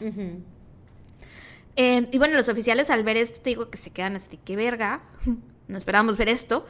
Y aparte, pues se, se espantan porque, pues en estas pilas de hojas, que así estaban todas las habitaciones, eh, no sabían si dentro de esas hojas habían personas, o sea, si debajo de esas pilas de hojas habían cuerpos. Ujú. Entonces lo sacan a él de la casa y empiezan a checar todos los cuartos. Todos están igual de horribles, te digo, lleno de hoj- llenos de hojas. En la cocina, dentro del refri, solo encontraron paletas y ardillas, güey. Ajá, sí.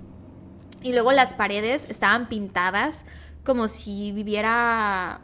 Hay una criatura pequeña que está descubriendo el arte. Te voy a mandar la foto de cómo estaban sus paredes.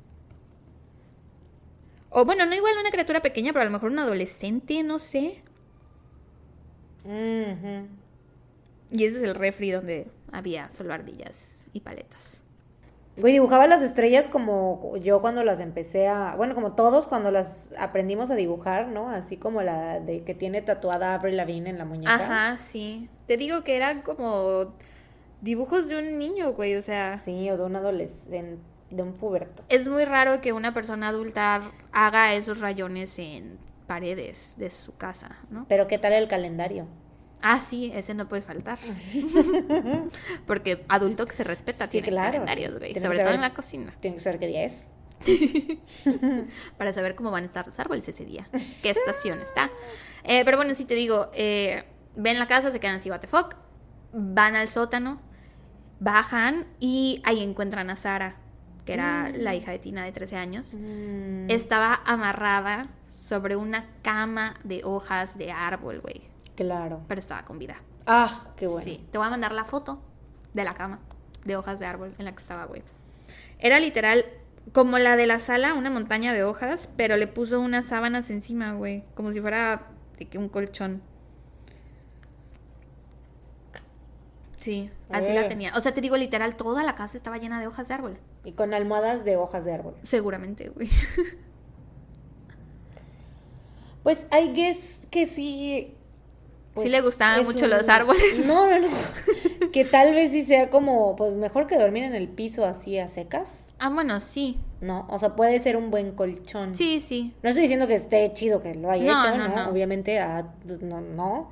Pero me refiero de que, o sea, sí has tenido como esa... mm, Creo que yo de, de chiquita sí me llegué como que a, a acostar en una pila de hojas y se siente, pues está chido. Mm, Pero, o sea, obviamente, ¿qué pedo? No lo tienes adentro de tu casa. No, y aparte a Sara lo que le daba miedo era que ella pensaba que, pues, qué tal que estaba usando, o sea, que estaba coleccionando esas hojas para usarlas como conductor para quemar la casa, o sea, para que cuando Ah, quemara la casa, la claro. casa se incendiara más rápido y a ella dejarla dentro de la casa. Ya. Entonces le daba mucho miedo estar en esa cama de hojas porque Mm, sí, sentía sí, sí. que la podía matar. Sí, no, aparte, o sea, sí, en el contexto, por eso te digo, no, cero. O sea, Sí. En, el en el otoño, De cuando eras pequeña. sí, o sea, era en la algo calle, bonito, en, sí. en un parque, ¿no? Uh, las hojas y así. Pero obviamente en ese contexto, pues Sí, no, nadie se quiere acostar en esa pila de hojas de ese hombre No, árbol. Y más si es con ese hombre árbol. Y más si es contra tu voluntad, ¿no? Sí, bueno. Entonces, bueno, mientras la rescatan, obviamente le empiezan a hacer preguntas, pero ella estaba muy desorientada. Estaba hablando de que pues se le hacía tarde para ir a la escuela y de que le preocupaba el perro de la familia, de que Mm. tenía miedo de que Matthew le hubiera hecho algo. Pero, o sea, Mm. no dijo nada sobre su mamá ni sobre su hermano, porque pues no tenía idea de que les hubiera pasado algo a ellos. Eh, durante los cuatro días que estuvo en ese sótano, Matthew abusó sexualmente de ella Mm. una y otra vez. No había comido nada durante esos días. Dice que Matthew le ofreció comida una sola vez, le dio cereal con leche, pero la leche estaba cortada.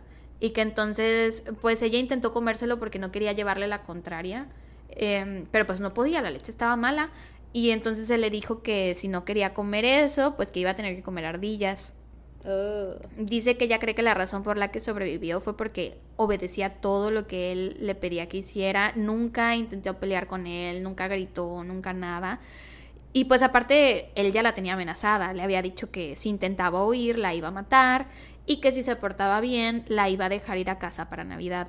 Mm. Em, él dice que mientras la tenía ahí, que la trató muy bien, que jugaban videojuegos, que la dejó ver Iron Man 1 y Iron Man 2 y que, que la pasaban muy bien juntos. Ay, claro, güey, sí, ¿quién no quiere estar ahí encerrada contigo viendo películas? Sí. En tu pila de hojas. Pero aparte, ella dice que es mentira, güey. O sea, nunca hicieron esas cosas, jamás. Ni siquiera la dejaba ir al baño. Cuando la encontraron estaba orinada, porque no la dejaba ir al baño, güey. Ugh. Ah, pero según él, este, pues la dejaba bañarse y Ay, shalala, su pero es mentira, güey.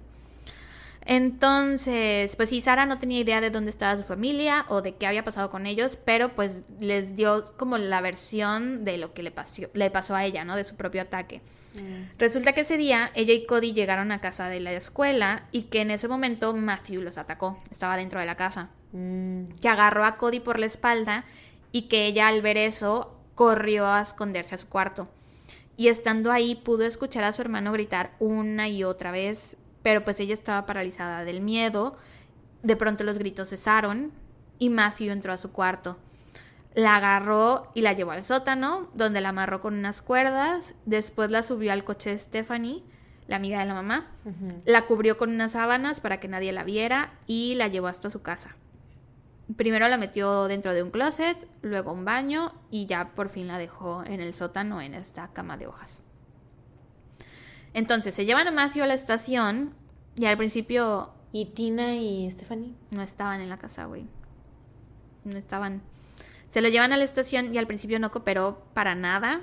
No decía nada. Hay un video en YouTube de la interrogación y eso. Bueno, del interrogatorio y es literal de que puro silencio, güey. Horas de silencio. ¿Y el cuerpo de Cody? Tengo muchas preguntas hoy. Te- se van a responder. Eh, obviamente en ese momento, igual que tú, los detectives querían saber dónde están Tina, Cody y Stephanie.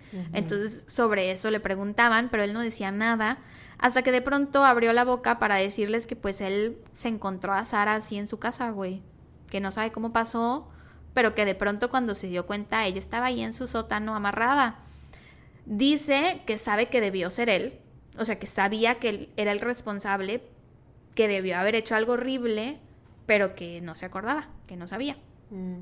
Al día siguiente lo vuelven a interrogar, esta vez lo interroga una mujer detective y con ella habla un poquito más. Le dice que tenía mucho miedo de saber Güey, ¿te imaginas los que se lo encontraron en el campus cuando que estaba ahí en el coche, ¿no? Recargado, han de haber dicho, güey, es, fue este pendejo que nos encontramos. Sí, El único idiota que estaba ahí afuera del campus. cuando no tenían permitido pasar, exacto. Lo interroga ahora una mujer detective, con ella habla un poquito más, le dice que tenía mucho miedo de saber qué había hecho para merecer que lo arrestaran. O sea, él seguía con su onda de no me acuerdo de nada, yo no Ujú. fui, o sea, sí fui yo, pero No no me me acuerdo. acuerdo, qué fue hice. Patricia. Y mientras se inventaba cosas que hacía con Sara. Ajá, y- exacto. Eh, y empieza a hablar de que él ya había estado en prisión por el incendio de los depas y de que sabía que algo andaba mal en él, pero que nunca había querido tomar como o, o ir a que lo atendieran psicológicamente o psiquiátricamente, este, porque le daba cosa, que solo le iban a medicar y que no le iban a ayudar a resolver su problema, entonces que él como que sabía que tenía problemas de salud mental, pero que los empujaba a un lado, ¿no? Como que decía, "Ah, vamos a ignorar esto. Al día siguiente vuelve a hablar con los detectives y por fin confiesa. Pero la confesión no está grabada porque pasó mientras estaban en el baño. Estaba él en el baño con uno de los detectives y ahí le confesó, le dijo que pues estaba dispuesto a hablar y que sí, había matado a Tina, a Cody y a Stephanie. Eh, y le dice al detective que le puede decir en dónde dejó los cuerpos siempre y cuando le hagan caso en una petición que tiene. Su petición era que lo dejaran intentar escapar, pero que cuando él estuviera corriendo le dispararan y lo mataran. Para esto él ya le habría dado a un abogado un mapa en donde señalara los cuerpos, entonces cuando él estuviera muerto, el abogado les iba a dar el mapa y ellos podrían encontrar los cuerpos y todos felices, ¿no? O sea, él se quería morir, pero no se quería matar y quería que alguien más lo matara. Entonces los detectives, bueno, el detective al que le dice esto se queda así de, obviamente eso no va a pasar. Y pues bueno, entonces él de nuevo deja de hablar y hasta el día siguiente se despierta y dice, ay, es que tuve un sueño muy horrible. No me acuerdo qué soñó, güey. Eh, pero tuvo un sueño feo y entonces ya confiesa, ¿no? Y les dice que lo único que quiere es que no le den la pena de muerte. Y entonces los detectives hablan con la familia que quedaba viva de Tina, de Cody, de Stephanie y así, y dicen que están de acuerdo. Entonces, bueno, le dicen, ok, no te vamos a dar la pena de muerte. Y ya empieza a hablar. Dice que su intención nunca fue matar a nadie, que él entró a la casa solo para robar, que una noche antes, o sea, el 9 de noviembre, había ido a ver la casa, como a echarle el ojo, y que se había llevado una bolsa de dormir y que se quedó a dormir por ahí cerca. Y que en la mañana, cuando todos se fueron, él entró por la puerta del garage que no estaba completamente cerrada. Era una de esas puertas de garage que se abren hacia arriba y como que quedaba un huequito entre la puerta y el piso. Entonces él la levantó y se metió por ahí.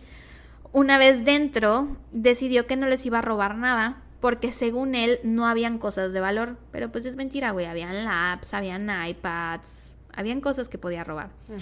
Pero bueno, el punto es que decide solo pasar ahí el rato, como que sentía, le gustaba esto de saber que estaba en un lugar donde no debía estar, como igual que en los departamentos. Entonces está en uno de los cuartos cuando de pronto escucha que Tina llega e intenta escapar por una de las ventanas, pero no puede abrirla. Entonces saca un cuchillo que le había llevado por cualquier cosa, por si tenía que intimidar a alguien. Em, se espera que Tina camine hasta el cuarto y una vez ahí la amenaza con el cuchillo y le dice que se acuesta en la cama. Y ahí la empieza a golpear intentando dejarla inconsciente, pero Tina no quedaba inconsciente. Y entonces de pronto Stephanie entra al cuarto y ve esto y se empieza, obviamente entra en pánico y empieza a gritar y bla, bla, bla. Y entonces Matthew entra en pánico y toma su cuchillo y empieza a apuñalar a Tina. Stephanie sale corriendo e intenta huir, pero Matthew la agarra en el pasillo y la cuchilla también. Güey, de, de película de terror, neta. Sí. Y una vez que se da cuenta que las asesinó, se queda en shock y como que comienza a caminar en círculos por la casa y dice que el perro no dejaba de ladrar Claro. Y que como él necesitaba silencio para pensar en qué Ay, iba a hacer, pues mató al perrito también. Sí. Después de eso, decide deshacerse los cuerpos incendiando la casa pero después se le ocurre otra idea, que era, Dijo, güey, eso no me resultó en el pasado. aún así me cacharon. Eh, se le ocurre procesar los cuerpos, Ah, o sea, descuartizarlos. Y deshacerse de ellos metiéndolos dentro de un árbol que estaba hueco. A la mierda, güey, pinche vato árbol, lo odio. no mames. No es chistoso, pero me dio mucha risa como dijiste vato árbol. Es que sí es, güey. Es que es el vato árbol y lo Es odio, el vato árbol, ¡Qué verga! Sí. Ah. Las arrastró hasta el baño y ahí empezó a descuartizarlas. Las metió en bolsas y las subió al jeep de Stephanie. Le faltaban un par de bolsas por subir cuando de pronto llegaron los niños y pasó lo que Sara contó. Matthew dice que mató a Cody de la misma manera que había matado a Tina y Stephanie eh, y subió corriendo a buscar a Sara para matarla. Creía que la iba a encontrar llamando al 911, pero pues que no, que Sara simplemente estaba escondida y que al verla no la pudo matar. Después de su confesión, le dijo a los oficiales en dónde estaba el árbol. Les dio un mapa. Las autoridades fueron hasta él. Era un árbol que medía más de 20 metros de altura y estaba hueco por la parte de arriba. Eh, o sea, él subió las bolsas con los cuerpos hasta la cima del árbol y después simplemente las aventó y las dejó caer como si fueran de que una resbaladilla o una chimenea. Güey, no sé. ¿quién, las iba, ¿quién los iba a encontrar ahí? Nadie, güey, nadie los iba a encontrar. Y la subió con, o sea, porque no creas que él cargó las bolsas en su hombro mientras escalaba el árbol, no. La subió con un aparato que tenía de cuando trabajaba de podador de árboles, que era como una palanca que Palanca, con la sí, que podía imagino. subir hasta hasta arriba, ¿no? Entonces así le hizo. Los oficiales tuvieron que hacer un agujero en un lado del árbol y así fue que pudieron recuperar los cuerpos de Tina, Cody, Stephanie y del perrito de la familia.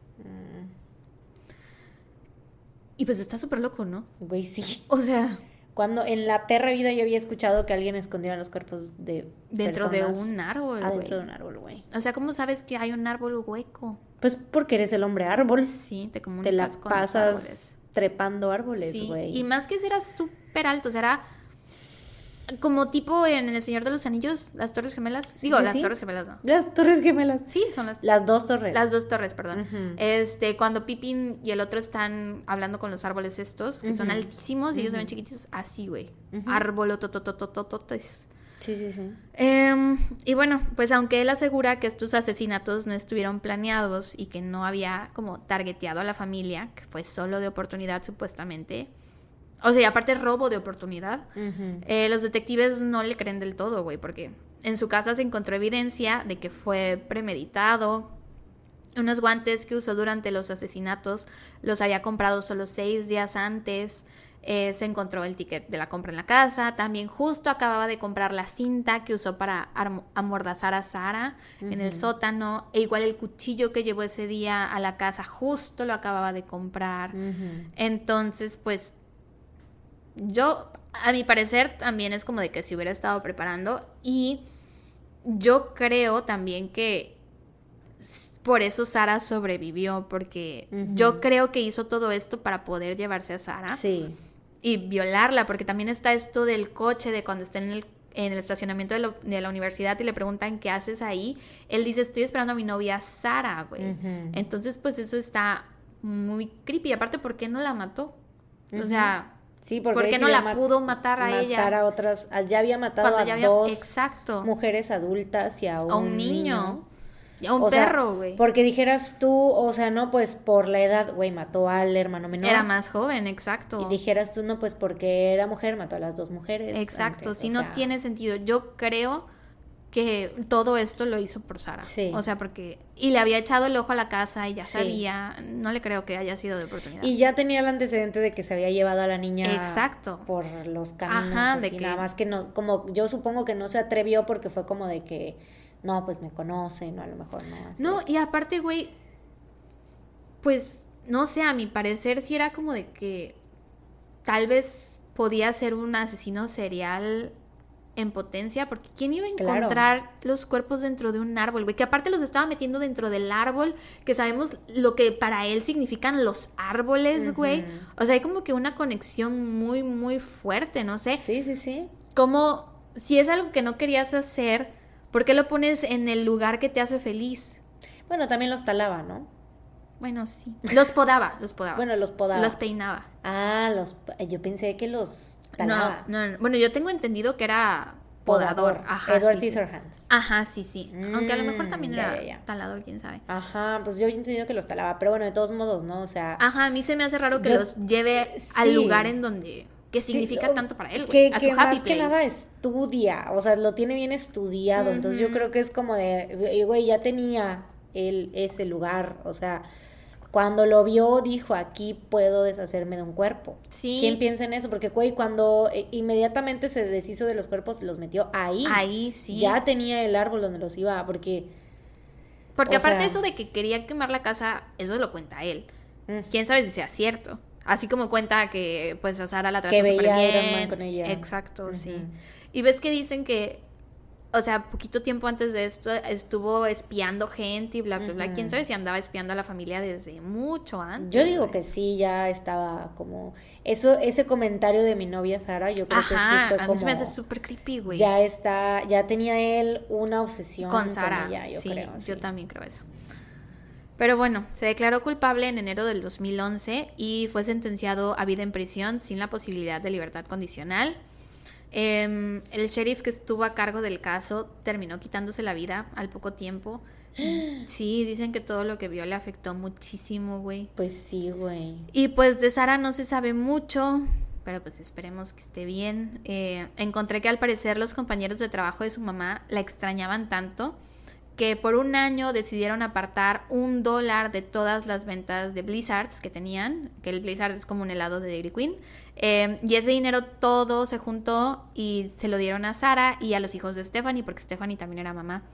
Y juntaron como 2.530 dólares, que son como 50 mil pesos mexicanos. Ujú. Entonces, pues bueno, es una lanita para ayudarla. Y hay un libro sobre el caso que se llama The Girl in the Leaves, o sea, la chica en las hojas. Dicen que está súper fuerte, lo escribió ella, o sea, con otros autores, supongo que ella nada más contaba su experiencia y alguien lo escribía. Ujú. Y al parecer ahí detalla todos los abusos que sufrió durante Ugh. esos cuatro días que estuvo con él. Sí, dicen que está muy, muy fuerte, güey. Ugh.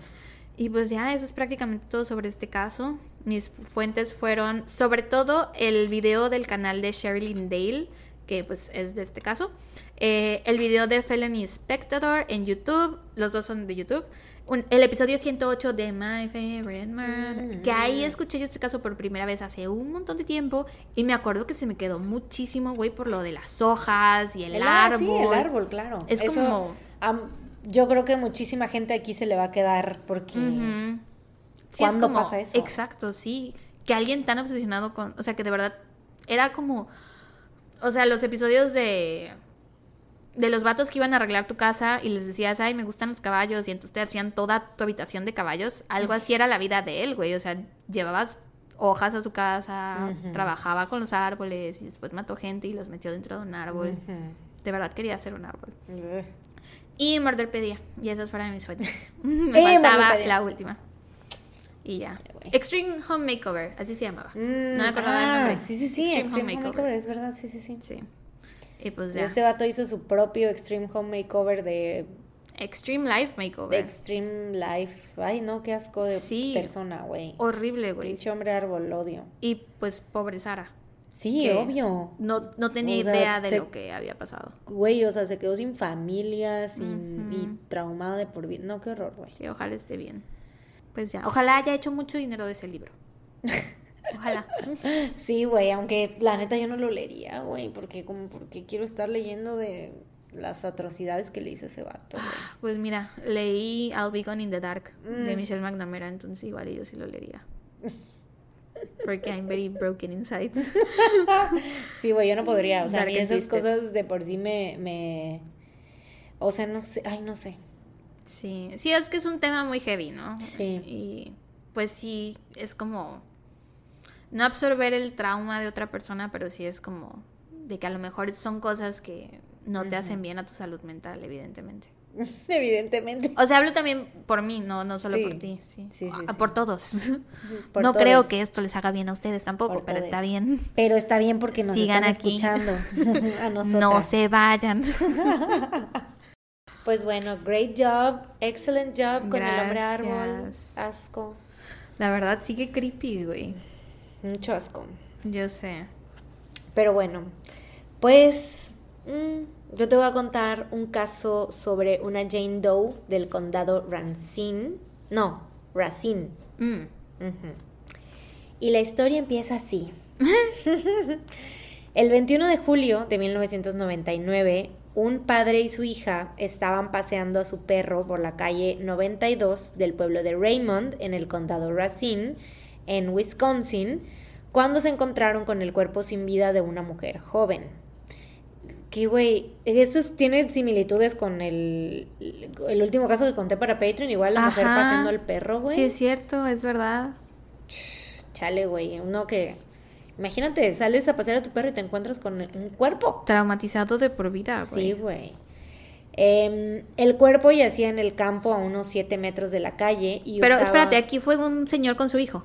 Con su hija. Ah, pero aún así que trauma también para la hija. Sí, claro. Pero probablemente como veo que estaba como, o sea, ellos iban en el camino y se lo encontraron a unos 7 metros del, del campo, tal vez lo que Puede ser que la niña no se acercó. Ajá, lo que quiero pensar es que el señor fue el que se acercó y le dijo a la niña así, espérate, quédate aquí, Ajá. y ya luego él llamó a la ambulancia y no necesariamente no, Ok. la niña a lo mejor no lo vio. Pero bueno. Elegimos creer Bueno, esa versión. Estamos diciendo niña, pero es hija, quién sabe, a lo mejor adolescente, adulta, no sé. Mm. Pero bueno.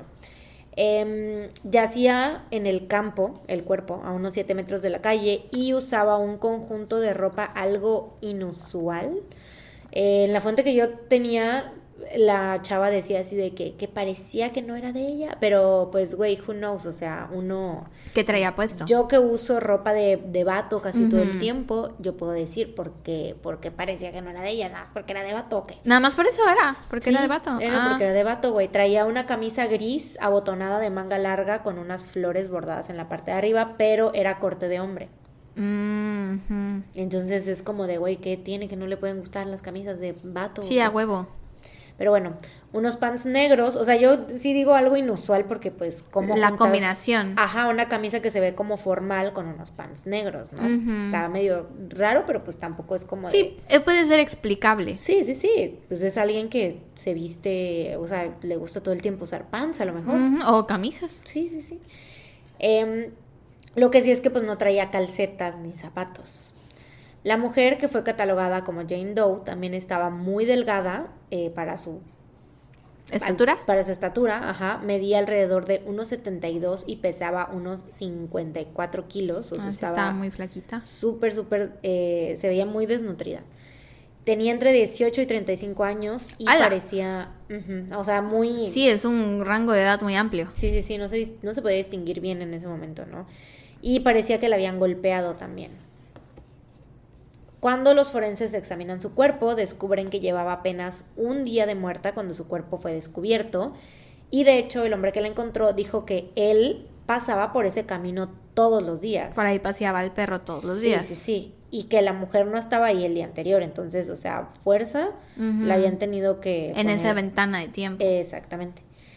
Al realizarle la autopsia se determinó que la mujer había sufrido de negligencia y abusos físicos durante un largo periodo de tiempo, o sea, no solo como que en ese día que, la mataron. Sí, por eso estaba tan flaquita también, puede ser. ¿no? Sí, sí, sí. Y estos abusos parecían haber empeorado en los días previos a su muerte. Mm. Tenía moretones en la cara y el torso, quemaduras químicas en diferentes estados de sanación en el 25% de su cuerpo en varios lugares. Tenía una deformidad en su oreja, comúnmente conocida como oreja de coliflor, que es como... O sea, pues literalmente queda la oreja, por eso se dice así, como en forma de coliflor. Y normalmente esta la tienen los luchadores profesionales, porque es, suele ser el resultado de fuertes golpes en la cabeza. A la madre, güey. Y además de tener pues esta condición de la oreja de coliflor, la mujer presentó signos de penetración con un objeto filoso en esa misma oreja. Entonces, A la obviamente, madre, güey. sí, obviamente fue pues infligido Oh, a propósito. Pobrecita, güey, qué feo. Sí. También encontraron cuatro laceraciones en la parte de atrás de su cabeza, las cuales parecían haber sido generadas por golpes con fuerza contundente. Estas laceraciones habían atravesado su cuero cabelludo, pero no llegaban hasta su cráneo, o sea, como que se quedaban, no eran profundas totalmente. También tenía la nariz rota con inflamación en ambos lados, indicando que había sido una lesión reciente. Sus labios tenían cortes en las orillas y tenía una irritación en la piel que iba desde su área púbica hasta su pecho, lo cual indicaba que probablemente había sido arrastrada boca abajo. Ah. Y pues igual y probablemente no sé si desnuda o no sé, o sea, porque sí estaba como muy fuerte el, la irritación. También tenía una herida abierta en el codo que estaba bastante infectada y los forenses determinaron que todas estas heridas fueron infligidas pre-mortem, o sea, antes de que ella muriera, pero también encontraron, encontraron heridas post-mortem, como fue el caso de sus costillas, estaban casi todas rotas. Em, además de todo esto... pobre mujer. Sí, güey. Además de todo esto, también se encontraron evidencias de que la mujer podía haber tenido algún tipo de discapacidad cognitiva. Oh. No sé bien qué, como exactamente qué tipo de discapacidad, pero como que ni qué tipo de evidencias que les indicaran esto, pero pues esa fue la conclusión a la que llegaron los forenses. Em, el forense determinó la causa de muerte como homicidio por septicemia y neumonía como resultado de una infección por las heridas debido al abuso crónico.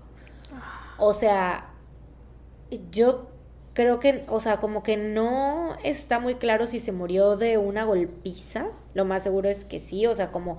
Pero la golpiza no fue como en el mismo día que se... O sea, en el día que falleció, pues, sino una golpiza que le venían dando desde días antes. Ajá, pero yo entiendo que fue por la infección ah, de los golpes, ¿no? Sí, sí, sí, pero pues de los golpes tan severos y de tener las heridas ahí abiertas y todo, ¿no? Güey, qué feo, qué feo. Ya sé. El 27 de octubre de 1999 se llevó a cabo un funeral para la ahora conocida como Jane Doe del, del condado Racine y fue enterrada en el cementerio de la Santa Familia en Caledonia, Wisconsin. En un principio los investigadores, porque obviamente pues fue Jane Doe porque nadie la había reconocido, ¿no? Eh, los investigadores pensaron que la mujer a lo mejor había huido de su casa y que por eso no estaba reportada como desaparecida, o que tal vez era una turista que venía de otro país y por eso no estaba en el sistema. Mm.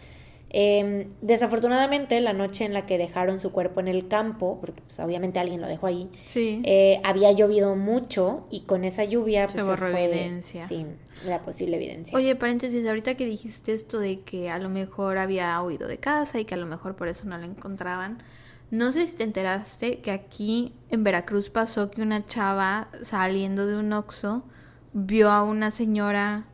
Pues ves como luego hay gente sentada fuera del oxo que a lo mejor están como borrachos o drogados y que se ve que son personas que no tienen casa.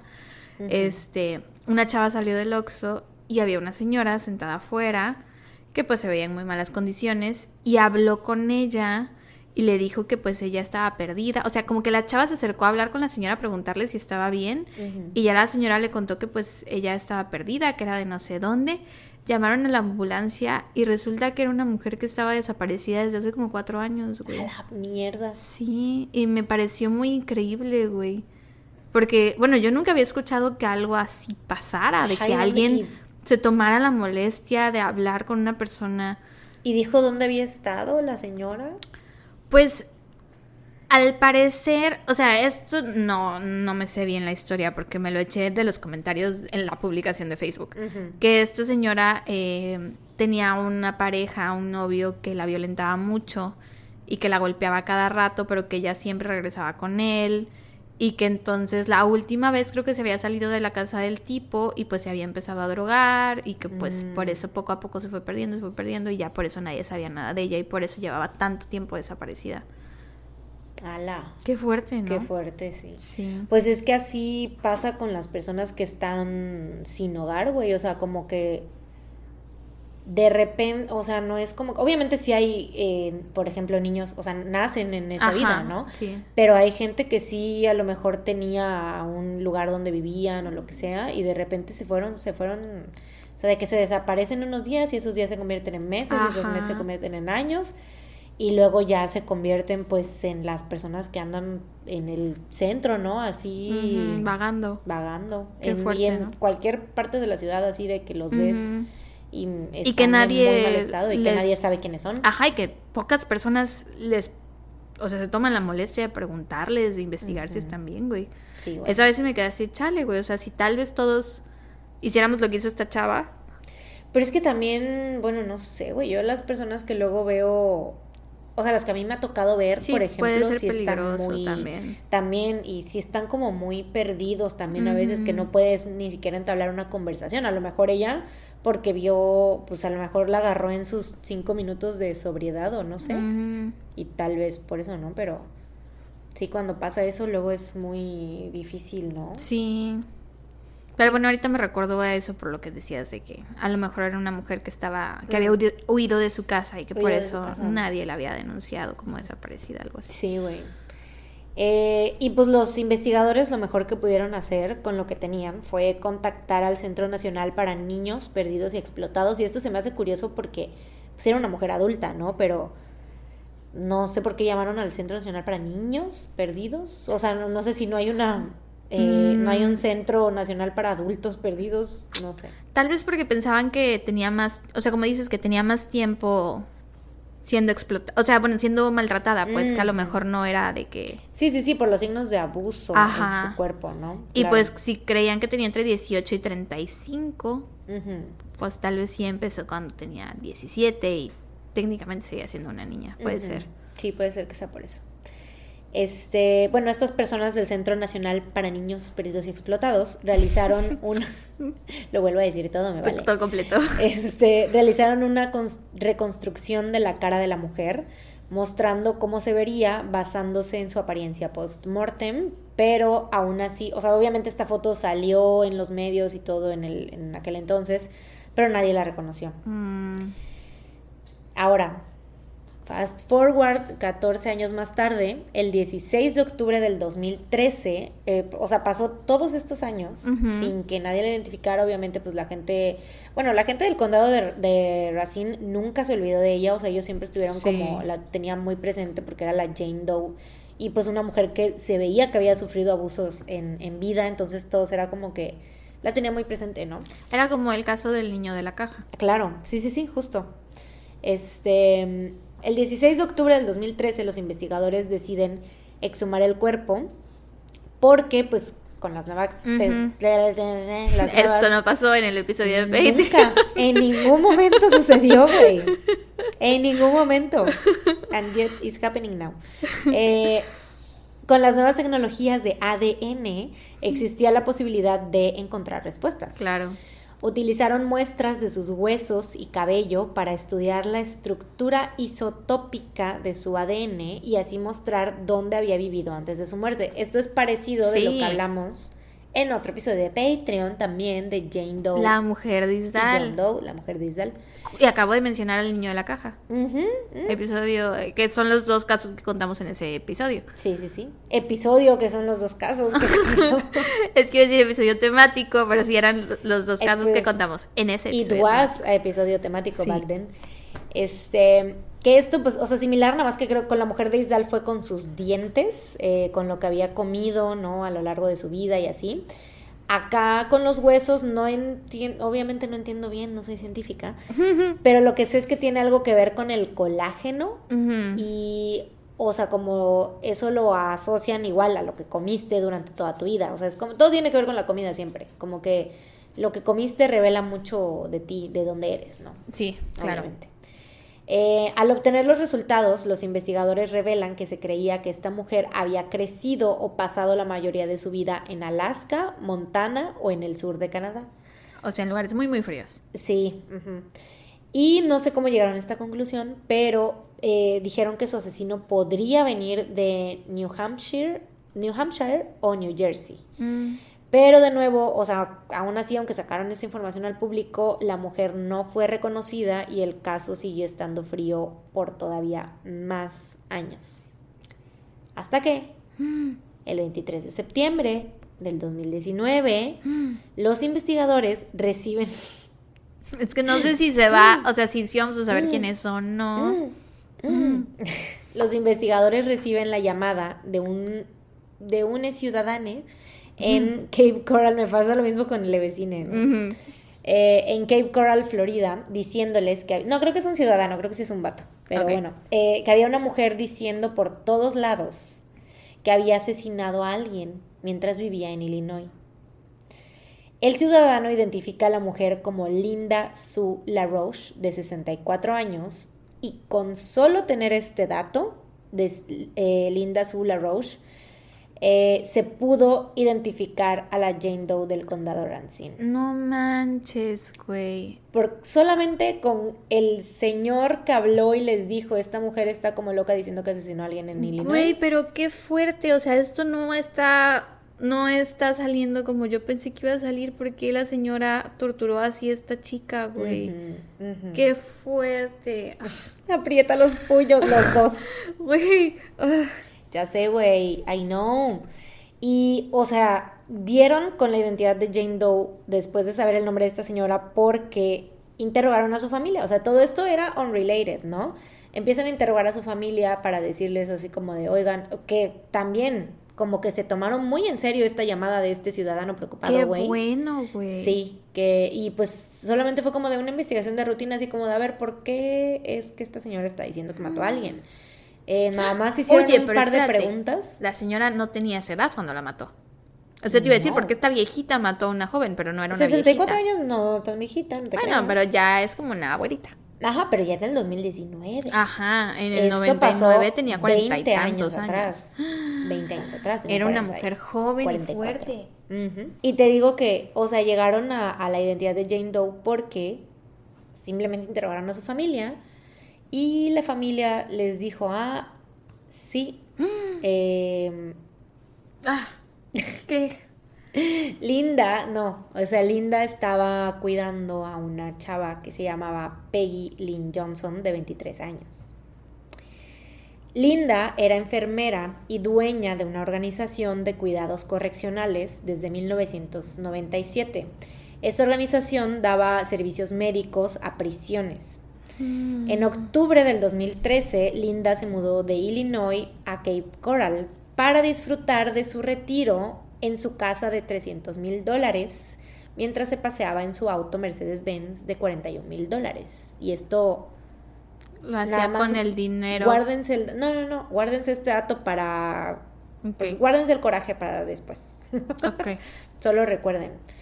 Eh, Peggy Lynn Johnson, te estarás preguntando quién es, cómo llegó a conocer a esta vieja.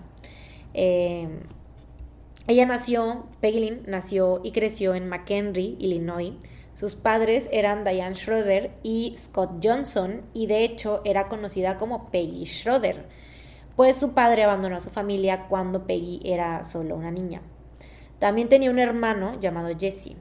La mamá de Peggy, Diane, trabajaba en un asilo para ancianos y era mamá soltera, el sustento de la mm, familia. Mm pero pues apenas si les alcanzaba para lo básico. Obviamente vivían muy, sí, muy austeramente. Tristemente, Diane, la mamá de Peggy, fallece en 1994 a sus 41 años cuando Peggy tenía apenas 18. Y su hermano Jesse muere en 1998, justo un año antes de que el cuerpo de Peggy fuera encontrado. Mm. Eh, sus compañeros de clase describieron a Peggy como una persona muy sonriente, pero también muy callada y tranquila, porque es... Güey, porque esto me suena que es como un Silvia Likens. Algo así, güey. Eh, la describen como una persona muy sonriente, pero también muy callada y tranquila, alguien que no lastimaría una mosca. Y recuerdan que la última vez que la vieron fue en el baile de bienvenida de su escuela en 1994. Pero, o sea, Después de esto nadie la vio, pero fue el año en que murió su mamá. Entonces, eh, no, como que no se preocuparon mucho de su paradero porque supieron que después de esto, pues Peggy se fue, se había regresado a, al lugar donde creció, a McHenry, Illinois. Y pues, o sea, es que no se lo, lo que sí sabían era que ella estaba muy afectada, o sea, que no se lo había tomado nada bien, pues obviamente, o sea, literalmente se había quedado huérfana, o sea, su papá no estaba en la escena. Y pues sí, o sea, es- Ah. no sabía qué hacer realmente. De los lugares que los investigadores dijeron que debía ser su asesino, estaba Illinois. Eran dos opciones, ¿no? Illinois y otro. No, estaba New Hampshire y New Jersey. Ah, ok, no le atinaron. O sea, sí, lo de Alaska y Canadá, Ajá, sea, nada, nada que ver. bueno, lo intentaron. Realmente, They tried. sí, nada que ver. Eh, y también pues por eso era que no conectaban, porque pues era como de, ah, bueno, Sí, estaban buscando donde no era. Sí, exacto. Em, pues sí, ¿no? No se preocuparon mucho por su paradero porque se regresó pues a su hogar de...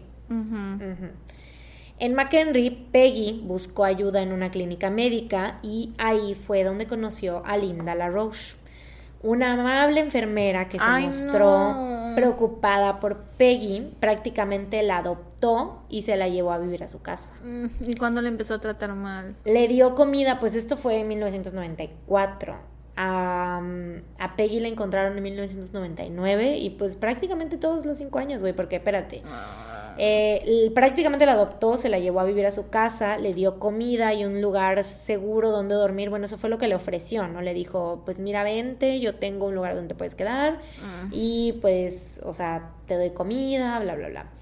Y pues tú nada más me tienes que ayudar con las labores de la casa y cuidar a mis hijos. Esta, la Roche tenía cinco hijos, entonces pues, pues sí le iba a hacer el paro, ¿no? Em, cuando los investigadores se pusieron en contacto con la familia de Linda, se enteraron que Peggy vivió cinco años en condiciones horribles. No. Para no, no hay tanto, no hay tanto detalle, no te preocupes. pero, o sea, sí estuvo feo. Pero no fue Silvia Likens feo, pero sí fue feo. Eh, para empezar, Peggy dormía en la parte de abajo de la casa. No era como un sótano, porque ya ves que los sótanos de Estados Unidos son como, pues, Sí, un- habitaciones. otra casa, güey, ajá. Ajá. Eh, pero no, este era como el sótano, entre comillas, de esta casa, era como el área donde estaban la plomería y el cableado, o sea, Ah. como, pues un lugar, me imagino, con mucha humedad y Como así. los cimientos de la casa. Sí, sí, sí, o sea, no era una habitación. Eh, Linda abusaba física y emocionalmente de Peggy, le Ah. gritaba todo el tiempo. Y esto es algo que yo no entiendo, la verdad, porque te digo, los que dieron este testimonio de los abusos físicos y mentales fueron la familia, o sea, el esposo y los hijos. Hijos. Ellos mm, supuestamente nunca participaron en nada de esto, pero el esposo y los hijos se puede entender porque eh, según yo estaban chicos cuando esto pasó y entonces tal vez era como de, no sé, tal vez ellos lo veían normal o tal vez no cuestionaban a su mamá por hacer esas cosas, pero el esposo, güey, mm, Güey, pues. De. que después se divorció de ella, pero no creo que haya sido así como de que, ay, ya recordé, ya me acordé que tú maltratabas a, a la pobre Peggy, me divorcio de ti. Pues No es que, ¿sabes qué creo? Creo que si trataba así a... Si la trataba así a ella, seguramente también trataba mal a sus hijos y a su esposo. Y en el podcast de Janet McCurdy hablan mucho de mamás, pues que son violentas, ¿no? Mm. Y de cómo los papás, o sea, el esposo, pues no interviene, güey, y que el... O sea, son como cómplices en su silencio, en no proteger a sus hijos o en no calmar a la mamá. Entonces me suena que a lo mejor algo así. Sí, porque se sienten como intimidados también por ellas. ¿no? Ajá, y es así como de déjala, este, tu mamá está teniendo un mal día o entiéndela o bla, bla, bla. Sí, porque, o sea, bueno, te digo, no hay como testimonio, ellos nunca dijeron que los hubiera maltratado a ellos ni nada, pero sí estaban como conscientes del abuso que tenía con Peggy. Sí. Y de hecho, pues era notable, obviamente, porque pues andaba por la vida con moretones y, y, o sea, incluso... Vaya, desde donde la tenía durmiendo, güey. Black eyes, güey, o sea, como de que le había... Puñetazos. Ajá, este, ojo, ojo morado, ¿no? Así de que cuando te dan... Y en una de esas ocasiones uno de los hijos de la Roche le preguntó que qué le había pasado y ella así de, tu mamá me pegó un puñetazo. Güey, qué pedo. Y fue así como de, o no le creyeron o no dijeron nada o no dijeron nada, ok, o sea, así. Pero te digo, no hay mucha información de cómo estaba como el ambiente en esa casa, o sea, como que solamente se sabe eso, que ella maltrataba a Peggy porque vemos cómo, Ajá, cómo se su encontraron cuerpo. el cuerpo, sí, Sí. exacto. Todos los ruidos que escucharon de fondo mientras hablábamos eran los perros. Una disculpa. Güey, ya están acostumbrados a las Pero patitas. para NTP. que sepan, ¿qué tal que escuchan y no saben qué son? Sepan que eran perros. Sí, ya los veo comentando. En el minuto no sé qué se escucha. Estaban comiendo, bla, bla, bla. ¿verdad? Estabas comiendo, ¿verdad, Sara? Mientras Mariana hablaba. En el minuto no sé qué se escucha esto. Nada más lo escucho yo, Nada lo más- escuchan también ustedes, Nada son mis más los digo audífonos. porque puede que tengan fantasmas en su casa. sí nos han puesto comentarios así, güey. Sí. Luckily, no, no creen fantasmas, entonces. O sea, yo kind of, pero también sé que si nos ponen cualquier ruido que pase, seguramente es pues cualquier... Ruido que ocurre mientras grabamos. Sí, o sea, no sea, estamos en los animales, la lluvia, el clima, el refri, los muebles. Los muebles que crujen. Sí. Sí. Jeje. La lluvia, Ya se soltó el aguacero aquí. claramente ya se soltó. Pero bueno. Ok, continúa. Eh, sí, como sabemos por cómo fue encontrado el cuerpo de Peggy, también pues era obvio que no le daba de comer o le daba muy pocas, o sea, muy, muy poco de comer pues. Qué feo, güey. Sí, güey. Cuando la policía interrogó a Linda, ella les dijo que sí, que Peggy vivía con ella, pero que ella, o sea, Peggy, iba voluntariamente a la parte de abajo de su casa para robarse medicinas que Mm. guardaba ahí, porque ves que tenía como esta organización de... Ajá, pues tal vez necesitaba las medicinas para todos los putazos que le metía, güey. pues- en caso de que fuera real. Y, o sea, esto es como un caso muy Gertrude Banishevsky que quiere hacer ver mal a Peggy, Mm. realmente. Porque ella también decía que lleva, se la pasaba llevando hombres a la Ah. casa. Güey. Cuando eso, mira, en primera si sucedía, ¿qué- ¿en qué verga es relevante aquí? En segunda, o sea, era una mujer adulta ya. Sí, Si- en todo si caso, pues le dices, vete de la casa, ¿no? Sí. O sea, ya no tienes permitido vivir aquí porque yo no tolero estas cosas en mi casa. Claro, claro. No la matas de hambre o a golpes, güey. Pero bueno, esto, o sea, ella, la policía Sí. no le había dicho nada de cómo la habían, o sea, no, no les no le estaban dando detalles y yo, güey, habían pasado 20 años. Sí. También no creo que se, encon- se, se ¿Acordara? acordara exactamente de cómo la había dejado, ¿sabes? Eh, pero bueno, mm, ajá, dice que iba para robarse medicinas porque era una drogadicta, que se las robaba para, pues, mm, drogarse. Y, ajá, y que llevaba a los hombres a la casa, ¿no?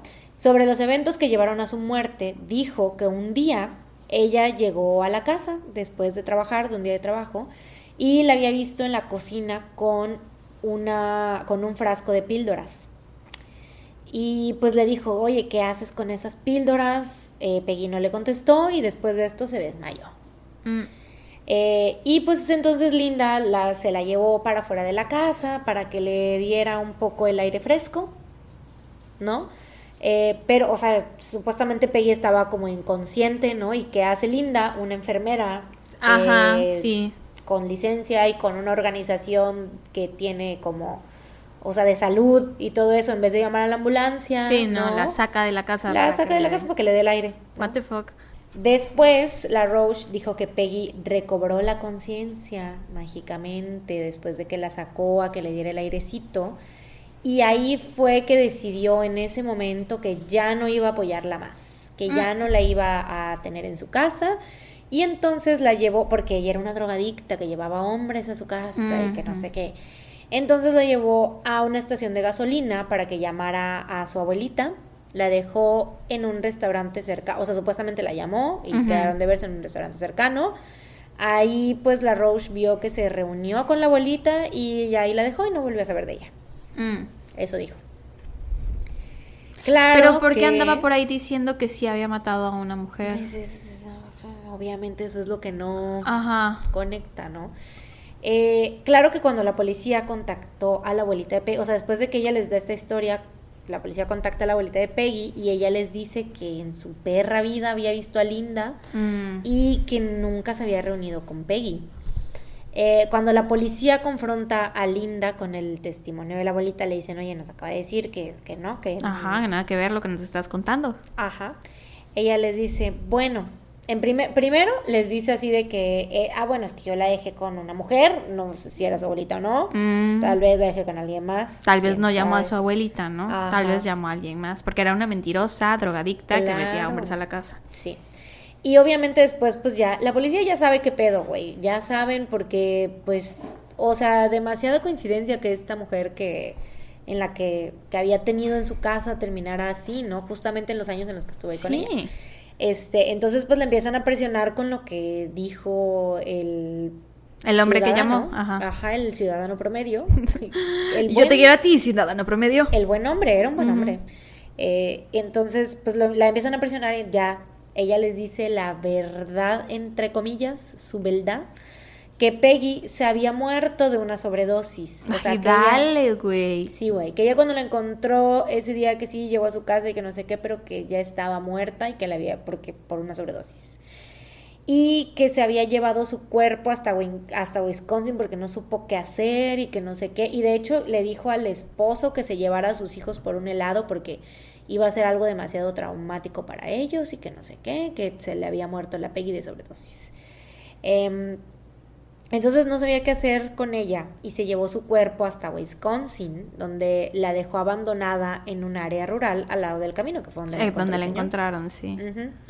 Pero eso sí, ella dijo que nunca había maltratado a Peggy, que Mm. cuando la dejó ella ahí en el campo que no tenía ninguna herida, que entonces cualquier signo de violencia que ella tuviera debió, o sea, le debió de haber pasado a- después de que ella la dejara ahí. Que obviamente sabemos que esto es fucking bullshit porque las tenía muchísimas heridas de muchos días de Güey. anticipación. Ay, no. Así es. Y pues obviamente la policía no le creyó ni madres. No, y es que aparte, güey, pienso, esta es una mujer que tuvo en sus manos la vida de muchas personas que lidiaban con adicción y con el reingresar a la sociedad, ¿no? Sí, y de hecho, o sea, ella nunca, porque esta organización que ella tenía contrataba, o sea, ella era la dueña, ¿no?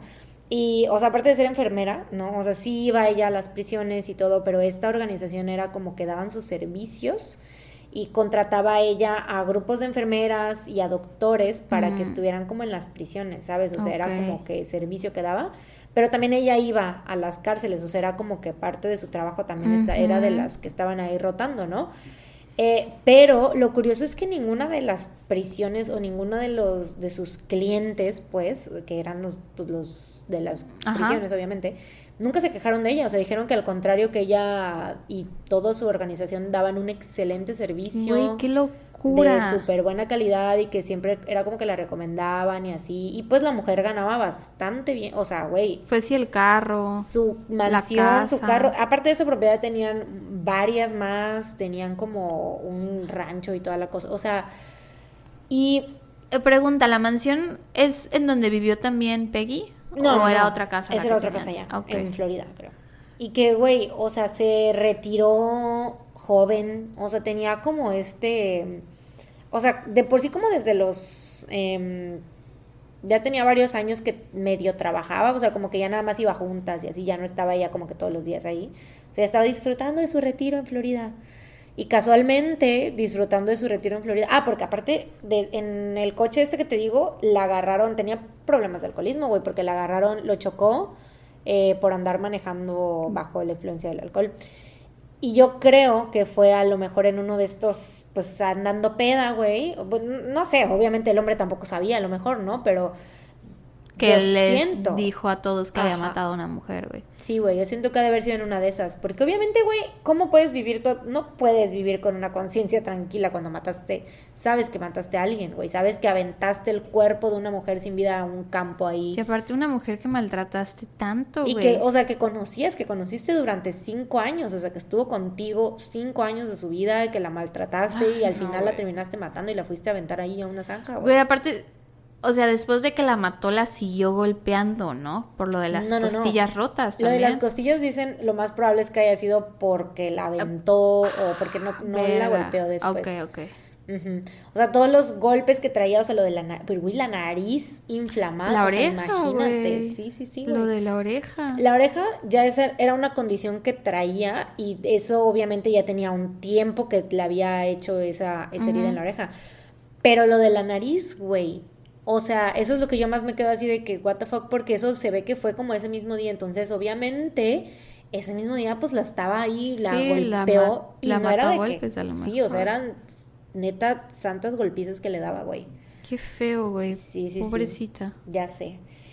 Y aparte, o sea, obviamente la policía dice, güey, no le creen ni verga, porque pues, o sea, aparte de que de todos estos signos de violencia que se habían encontrado en ella, que ella ya había admitido deshacerse de su cuerpo, o sea, dijo que la- tenía una sobredosis, lo que sea, pero ya había admitido deshacerse de su cuerpo, Eh, nunca se obviamente no se habían encontrado drogas en su sistema, güey, en el sistema de Peggy. Obviamente todo, ah, desde ahí ya es una mentira de que había, se le había encontrado muerta de una sobredosis. O sea, Sí, sí, nada que ver. nada que ver. O sea, la causa de muerte ya estaba determinada y fue que literal, o sea, lo bueno fue que se encontró su cuerpo justo Ajá. ese día. Sí, o es sea, verdad. que estaba como, aunque había este llovido y todo, pero justo se había este encontrado en o sea, recién cuando la dejó Sí, ahí, a pues. un día de.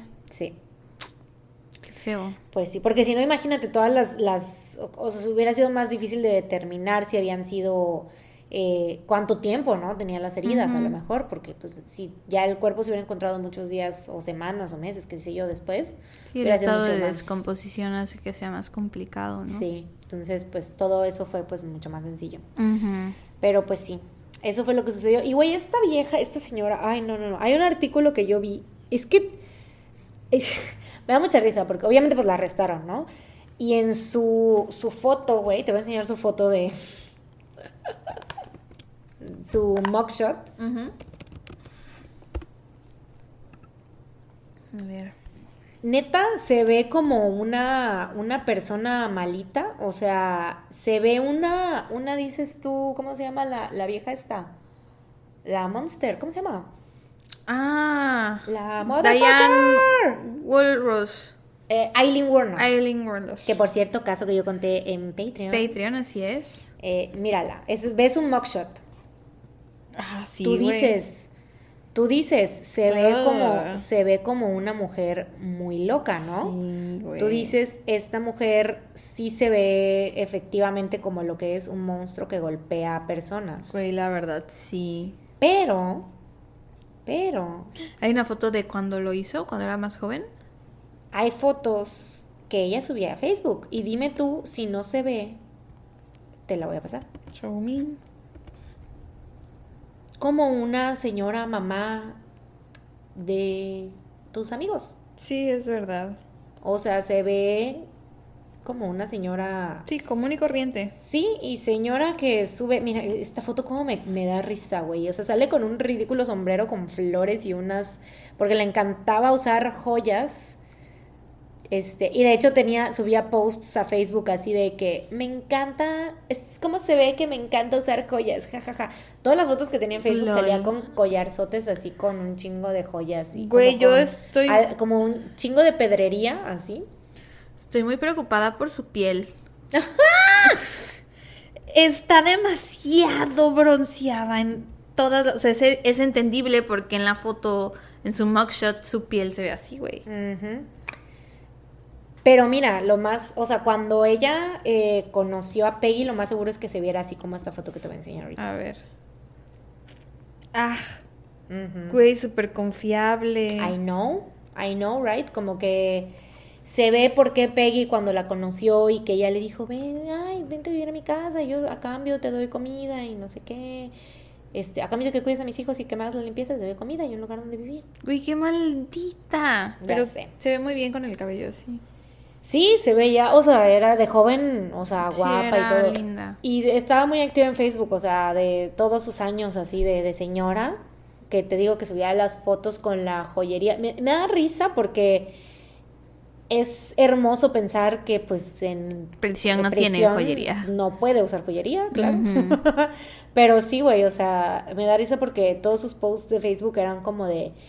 Bueno, no me da risa, me da, sí me da coraje, güey, la neta. O sea, me, entre risa Pero dices, que- qué bueno que no puede usarlos, ¿no? Como sí, sí. un poco de justicia. Sí Venganza. me, sí me da risa porque es como de pinche vieja ya, o sea, Verdaderamente pinche vieja. ya- de que ya está encerrada porque, o sea, bueno, Muy spoiler mala. alert, está encerrada, pero, este, güey, se la pasaba publicando cosas de que trata a la gente con amabilidad, Ah. es lo mejor que puedes hacer. Ah. De esos posts, ya sabes, posts de, de, de violín, ya sabes, de señora, sí. así, se la pasaba publicando cosas así, Ah. güey.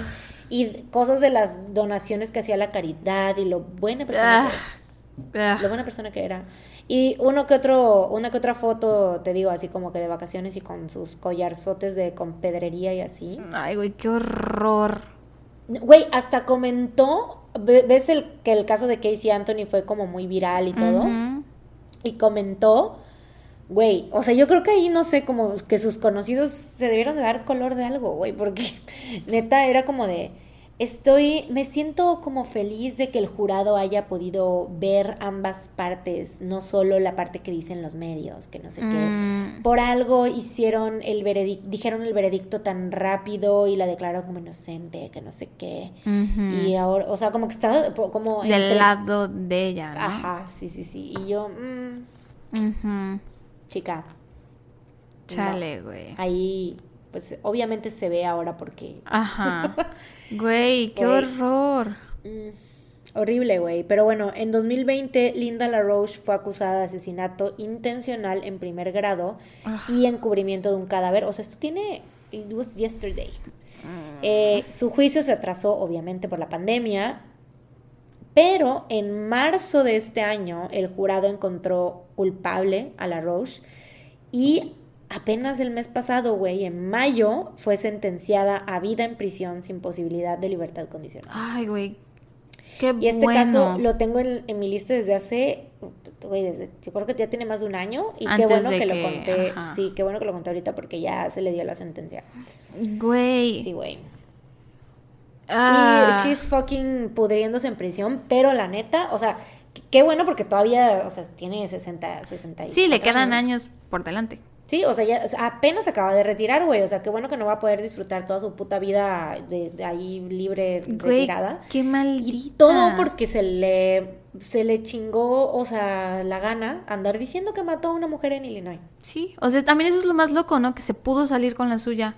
Sí. Si no fuera por su puta bocota. Sí, sí, sí, sí. Y porque el ciudadano promedio le tomó la palabra, güey. Porque, güey, ¿qué tanta gente no hay que dices, ay, pues está, está loco, está estúpido, está estúpida, ¿qué, qué va a matar a alguien? ¿Qué, qué va a hacer? No sé qué. O sea, no dices nada, ¿no? O sea, bueno, mucha gente no, no dice nada, pero... Pero él sí le tomó la palabra. Sí, güey, y gracias a eso fue que pudieron, pues, y te digo, nada más tantito indagaron y tras encontraron que estaba eh, linkeada con este caso. Güey, Que pues. obviamente, pues por ADN vieron que era Peggy, Peggy Lynn. Ajá, qué fuerte, güey. Me dejó muy, muy triste este caso. Sí, muy güey, intranquila. sí. Y obviamente, güey, Peggy, pues nadie había. Pues sí, porque se había por muerto ella. su familia. Sí, güey, no tenía familia. Ay, qué feo, güey. Ya sé. Pobrecita. Pinche no. vieja pendeja, güey. Güey, es una cara de verga, neta, me cae Ah. La odio.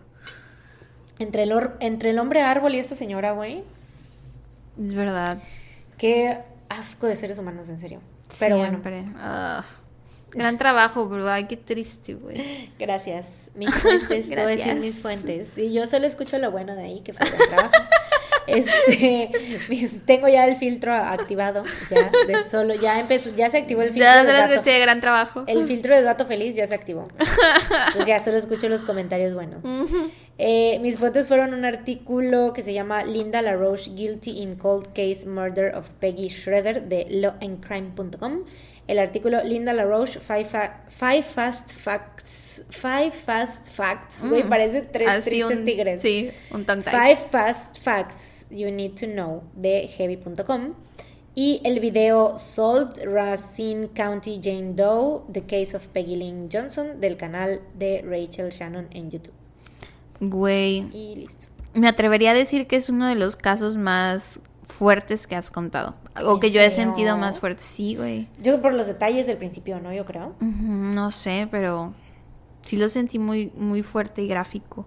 Por los detalles del principio, güey. Sí. Yo creo, sí, no había dado como... Pues es que yo no soy mucho de, de- de dar detalles así, porque no me gusta pues, leerlos. Pero pues en este caso, mi fuente principal, pues así, dio todos esos detalles y dije, no, pues sí. O sea, porque realmente no, no los podía omitir, porque si solamente decía así como de, bueno, la Jane Doe que encontraron y tenía dos que tres heridas, no sé qué, no dimensionas la cantidad de abuso que infligió esta señora en, en su... Y es lo que te digo de...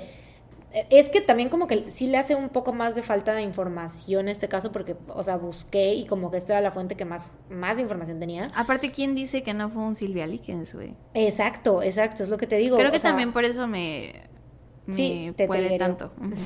Este, sí, güey, o sea, no hay como que suficiente, o sea, no sé, como que, O sea, la única fuente de información que tienen es el esposo y los hijos, los únicos testigos, pues. Sí, aparte es muy reciente, güey. Igual y. O sea, muy reciente que se resolvió. Ajá. Igual sí, y en unos dos años o algo sale más a la luz. Puede ser, pero no creo porque, pues esto, o sea, fue un asesinato que ocurrió hace 20 años. Entonces yo creo que ya cualquier evidencia o cualquier cosa que había si de por sí era poca, pues ya ahorita ya. No, pero me refiero a que a lo mejor los hijos hablen más, Mm. o el marido hable más, o Ah, puede ser, puede ella. ser. Puede ser, puede ser, sí es verdad. Que les ofrezcan un deal de una película, un libro o algo así. Es verdad. Ugh, pero bueno, buen trabajo, aunque. Sí, thank you. Y yo, aunque. Quise contar un caso así cortito porque dije ya. Pues ni tan corto, amiga. Amiga. sí fue corto, güey. Pues llevamos casi 57 minutos de esta Sí, segunda pero parte. de estos 20 fueron como pausa para, Ah, bueno, sí. para que se callara la nana. es verdad. Sí, Ah, bueno. Está cortito, vas a ver cuando lo edites. Mm. Tras dos minutos. Dos minutos y no más. dos minutos, cinco minutos. Ok. Pero bueno, dame tu dato feliz. ¡Hala! Sí, estoy muy bajoneada. ¡Hala! Entonces. Mm, bueno, no les ¿Cómo voy a dar. La foto del Jimeno, güey. Déjame que yo elija mi dato feliz, Ah, por bueno. favor. Gracias. Yo, yo te estaba dando, por si no tenías, güey. No, no, no, ¿Cómo no? no voy a dar dato feliz. Voy a dar una recomendación Ah, ok, por ser junio. Uh, arriba, les gays y la lesbiana y la trans y todos. Este, Y todes. Les recomiendo, seguramente es algo que ya vieron, eh, la serie de Heartstopper. ¿No la has visto en Netflix? Mm, mm. Ah, bueno, yo me enteré de esa serie porque, una vez, no sé por qué compartí algo en, en mis historias de que acababa de terminar de ver un drama o algo así y alguien me puso, ¿ya viste Heartstopper? Y yo así, ¿de qué me están hablando? Y eran varias... Ah, no, es cierto, publiqué un, un cuadrito de preguntas y varios me preguntaron de que si había visto Heartstopper y yo así, no tengo idea de qué me están hablando. Y me dijeron que la viera que estaba muy bonita. Luego la ves y me la recomendó también. Es una serie que está en Netflix. Son seis episodios. Una serie basada en un cómic o una historieta, un libro, no tengo idea. Eh, pero trata de dos chicos que se enamoran en secundaria.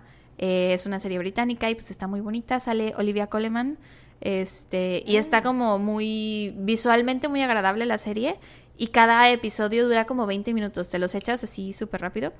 Yo la vi en Twitch porque ahora hago streams de vez en cuando cuando puedo. Intento que sea martes, jueves y domingo. Entonces eh, vimos esa serie por stream y pues se las quiero recomendar porque pues es el mes del orgullo. Por si la quieren ver, si no la han visto. Y también creo que hay una que están comparando con Heartstopper, pero que es de lesbianas. Que esa no la he visto, pero déjenme que se las recomiende de todos modos. LOL. Porque yo se la recomendé a mis hermanas, les dije, lesbianas, vean esta serie. Lesbianas. Lesbianas. Homosexuales. Se llama First Kill. Y pues sí es, hasta donde tengo entendido, es una historia de dos chicas que se enamoran, pero no sé de qué trata. Esa es mi recomendación. Y claro que mi dato feliz son todas las actualizaciones de Jimmy en, en, Mm. en todas las redes este mes. Mi dato feliz. Tu dato feliz. ¿Soy yo? No, güey.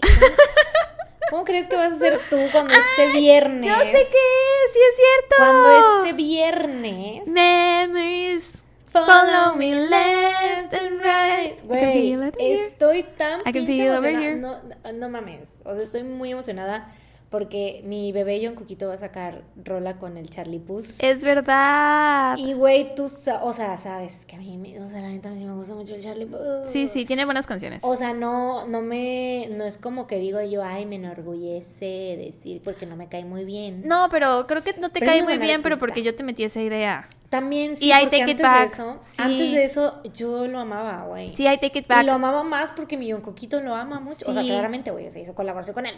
Sí, I'm sorry. I take it back. O sea, a mí sigue sin caerme bien, pero no me hagas caso Pues a mí. es que ya lo veo, ya le agarré idea, güey. O sea, es Ah, como cuando una amiga te dice así, güey, esta vieja me cae mal porque vieja. esto Y no sabes por esto". qué, pero te tiene que caer mal porque Y- es solidaridad. solidaridad. Es, eh, ajá, y pues ya te cae mal, güey. Ya ni la conoces ni la has tratado, pero ya te cae Sí. mal. Así me Así pasa te con hice. Charlie Puth. Ah, Eso me hiciste, perdóname.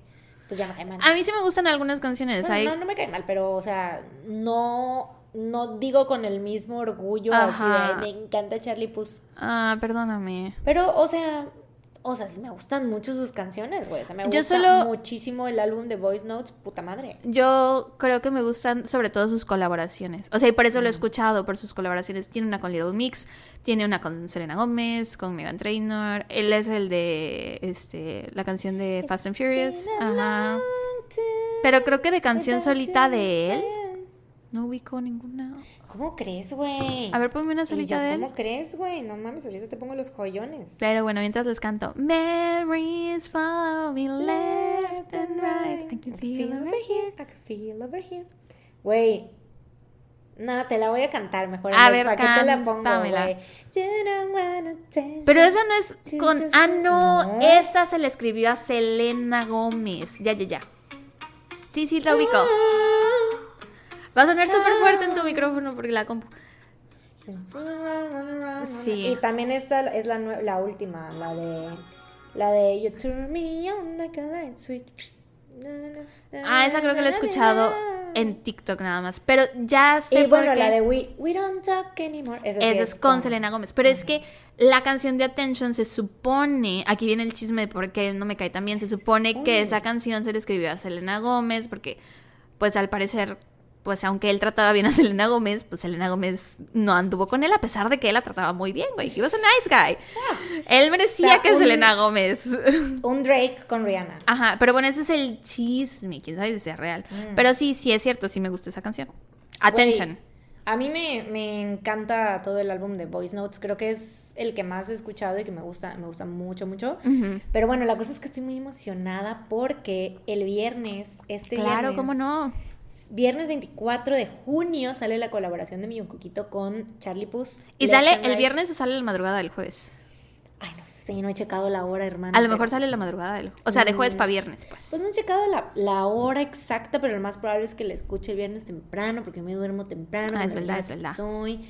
Aunque puede, o, o sea, ya me hiciste dudar y ahorita puede que investigue y puede que me desvele, pues ya. Güey, seguramente viene con video musical.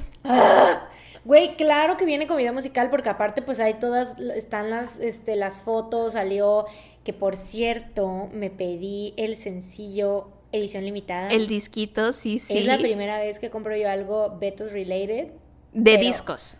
Ajá, de discos, de discos, de discos. Eh, pero, o sea, I had to. O sea, neta fue Sí, como de. no. Le salió más caro el envío que Ay, güey. el CD, madre, del pero. disco costaba como 30 pesos y 800 de envío. Güey, no mames. O sea, estoy exagerando. La más Estoy exagerada en ambas, ambas partes. Ambas cosas, pero me da hueva buscar los precios. O sea, en dólares sí me Eran acuerdo. como 5 dólares y Tres- 19 no, dólares. 3 dólares 50 el CD lo que Ah, costaba. y el envío en 19, algo así. El ¿no? envío eran como 15. Ah, 15 ok. y cacho. O sea, me salió en 19 dólares nada más porque 15 dólares del chingado shipping worldwide. Mm. Güey, pero lo vale. Pues, o sea, obviamente yo quiero, o sea, es que es un cuquito, güey. O sea, Claro, neta fue güey. como, neta lo tuve que hacer, güey, porque aparte me salió, porque vi la historia de Charlie Puth, porque normalmente no estoy al pendiente de sus historias ni de sus publicaciones, o sea, la neta, sujeta me da igual, Lol. porque siempre está publicando selfies el vato, fotos de él y así, entonces me da igual, pero obviamente ahorita que va a salir Left and Right sí estoy al pendiente, güey. Claro, güey. Y entonces veo sus historias y me sale el chingado disco y el vato, compren lo que es edición limitada. Y yo ahí voy de pendeja, güey. Esperemos Porque el que. Coquito ni siquiera lo publicó, güey. O sea, él no lo publicó. Te iba a decir, esperemos que parte de ese revenue vaya para John Coquito. Sí, yo creo que sí, Esperemos. ¿no? Esperemos que sí. Güey, pero sí, qué chido. Tienes razón. También yo estoy muy emocionada por esa canción porque aparte se ve que va a estar Güey. padrísima, güey. Y Es- obvio, Charlie Puth es una máquina de pinches hitazos, güey. eso te iba a decir, obvio, la van a romper, güey. ¿Qué, güey, ¿Qué eres, güey? ¿Un hombre La van a romper. Eres un hombre cis heterosexual. Van a ¿Qué te estar, pasa, van a estar en, en el top de Spotify seguramente, güey. Obvio. Ay, guácala, no me obvio, digas así. Ah, perdón, discúlpame, take it back. Me hieres. I went too far. Sí, guácala. O sea, ya hombre heterosexual, sí, ya era too much, pero tenías que rematarle con el FIFA. Please. Es que, pues, güey, también dijiste la van a Ah, romper. sí me lo busqué.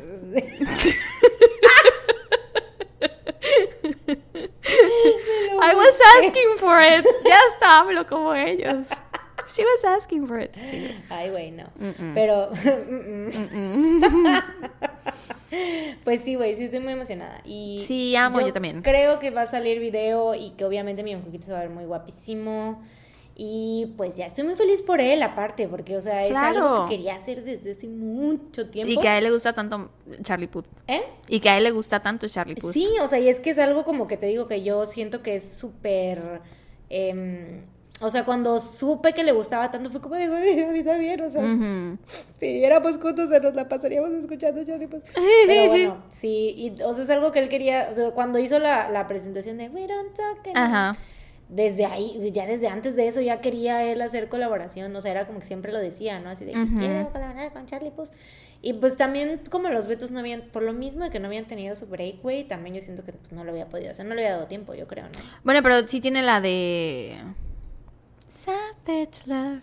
Pero que no es supuestamente es BTS, pero pues es Jungkookito Pero no nomás. es con Charlie Puth. No, no, no, pero o sea, sí pudo haber hecho a lo Ah, mejor colaboración, colaboración. con alguien, Ya, o sea, ya, porque ya. hay una colaboración con otro artista. No, pero Savage Love también este, rapea el Jungi, ¿no? Ah, no sé, la verdad es que nunca la he escuchado completa, solo ubico el Savage ¡Lol! Love. Ahorita te la voy a poner porque según yo también rapean el Jungi o el Hobby o no sé quién. O sea, casi no la escucho, por eso no sé quién más participa, pero... ¿De quién es la canción de Jason. Derulo? Del pendejo de Jason Derulo. Ese sí es un pendejo. Sí, pero eh, a mí me caen mal por las interacciones con Little Mix, que también tiene una Jason Derulo. Sophie, ¿estás escuchando esto? And me both. sabrán. Sí. No, pero yo, a mí me cae mal Jason Derulo por Jason Derulo. que tuvo acusaciones de abuso sexual, ¿no? Ah, la verdad no sé. Según yo sí, porque Lady Gaga borró las canciones que tenía que... A ver, déjame ver si estoy hablando de la persona correcta, porque puede que no. LOL. Eh, a ver. Ah, no, te mentí, güey. Sí me estoy confundiendo. Era R. Kelly. Ah, ah, sí, dos cosas totalmente distintas. Bueno, sí, Jason Derulo me cae mal por lo de Lo Little Mix, solo bueno, por eso. a mí me caía mal porque lo estaba confundiendo con R. Kelly, pero ahora ya no me cae mal. Porque ya no tengo motivos para que me caiga mal. Entonces, todo bien, todo bien. Todo chido con Jason Derulo. Pero bueno, Pero pues bueno, pues ya nos vamos. Ya son- nos Ya nos dio la vamos. medianoche. sí, y yo no he cenado, tengo hambre. Y tú tampoco has cenado, creo. Mm, no, pero no tengo. Bueno, no, sí, sí tengo hambre, ya que lo mencionas. No tengo tanta, pero ya que lo mencionaste. Now that you bring I it could- up. I could eat. Pero bueno, pues adiós. Ya nos vamos. Recuerden suscribirse a nuestro Patreon si quieren entender todas las referencias que vimos en este episodio. Eh, que claramente los casos que contamos en Patreon nos marcan de muchas maneras. Demasiadas. Y es que, o sea, sí investigamos más, la neta, para los de Patreon. O sea, Es sí le, metemos más galleta, la verdad. Sí, es O sea, true, es true. Sí, sí, sí. Entonces, pues vayan a nuestro Patreon, www.patreon.com, diagonal, no salgas de casa Podcast. podcast. Y también por si, porque pues no sabemos si nos vayan a hacer válida la garantía de mi micrófono y lo más probable es que tengamos que comprar otro. Entonces, pues vayan ahí a Sí, es cierto, donarnos. nunca terminamos de contar esa historia, güey. Y vamos a decir que te ibas a pedir. Y que, que la gente, güey, así de esperando a ver hasta que, a qué pinche hora. Solo les tardó dos horas regresar al tema. La verdad. ¿Por qué no terminamos? No tengo perra idea de qué Yo saqué el tema para ¿De decir que íbamos a comprar güey? ¿de qué nos encontramos mientras estabas comiendo?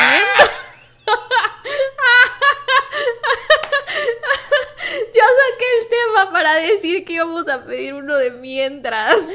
A la mierda, Güey. Pues bueno, a los que se quedaron aquí se enteran del chisme.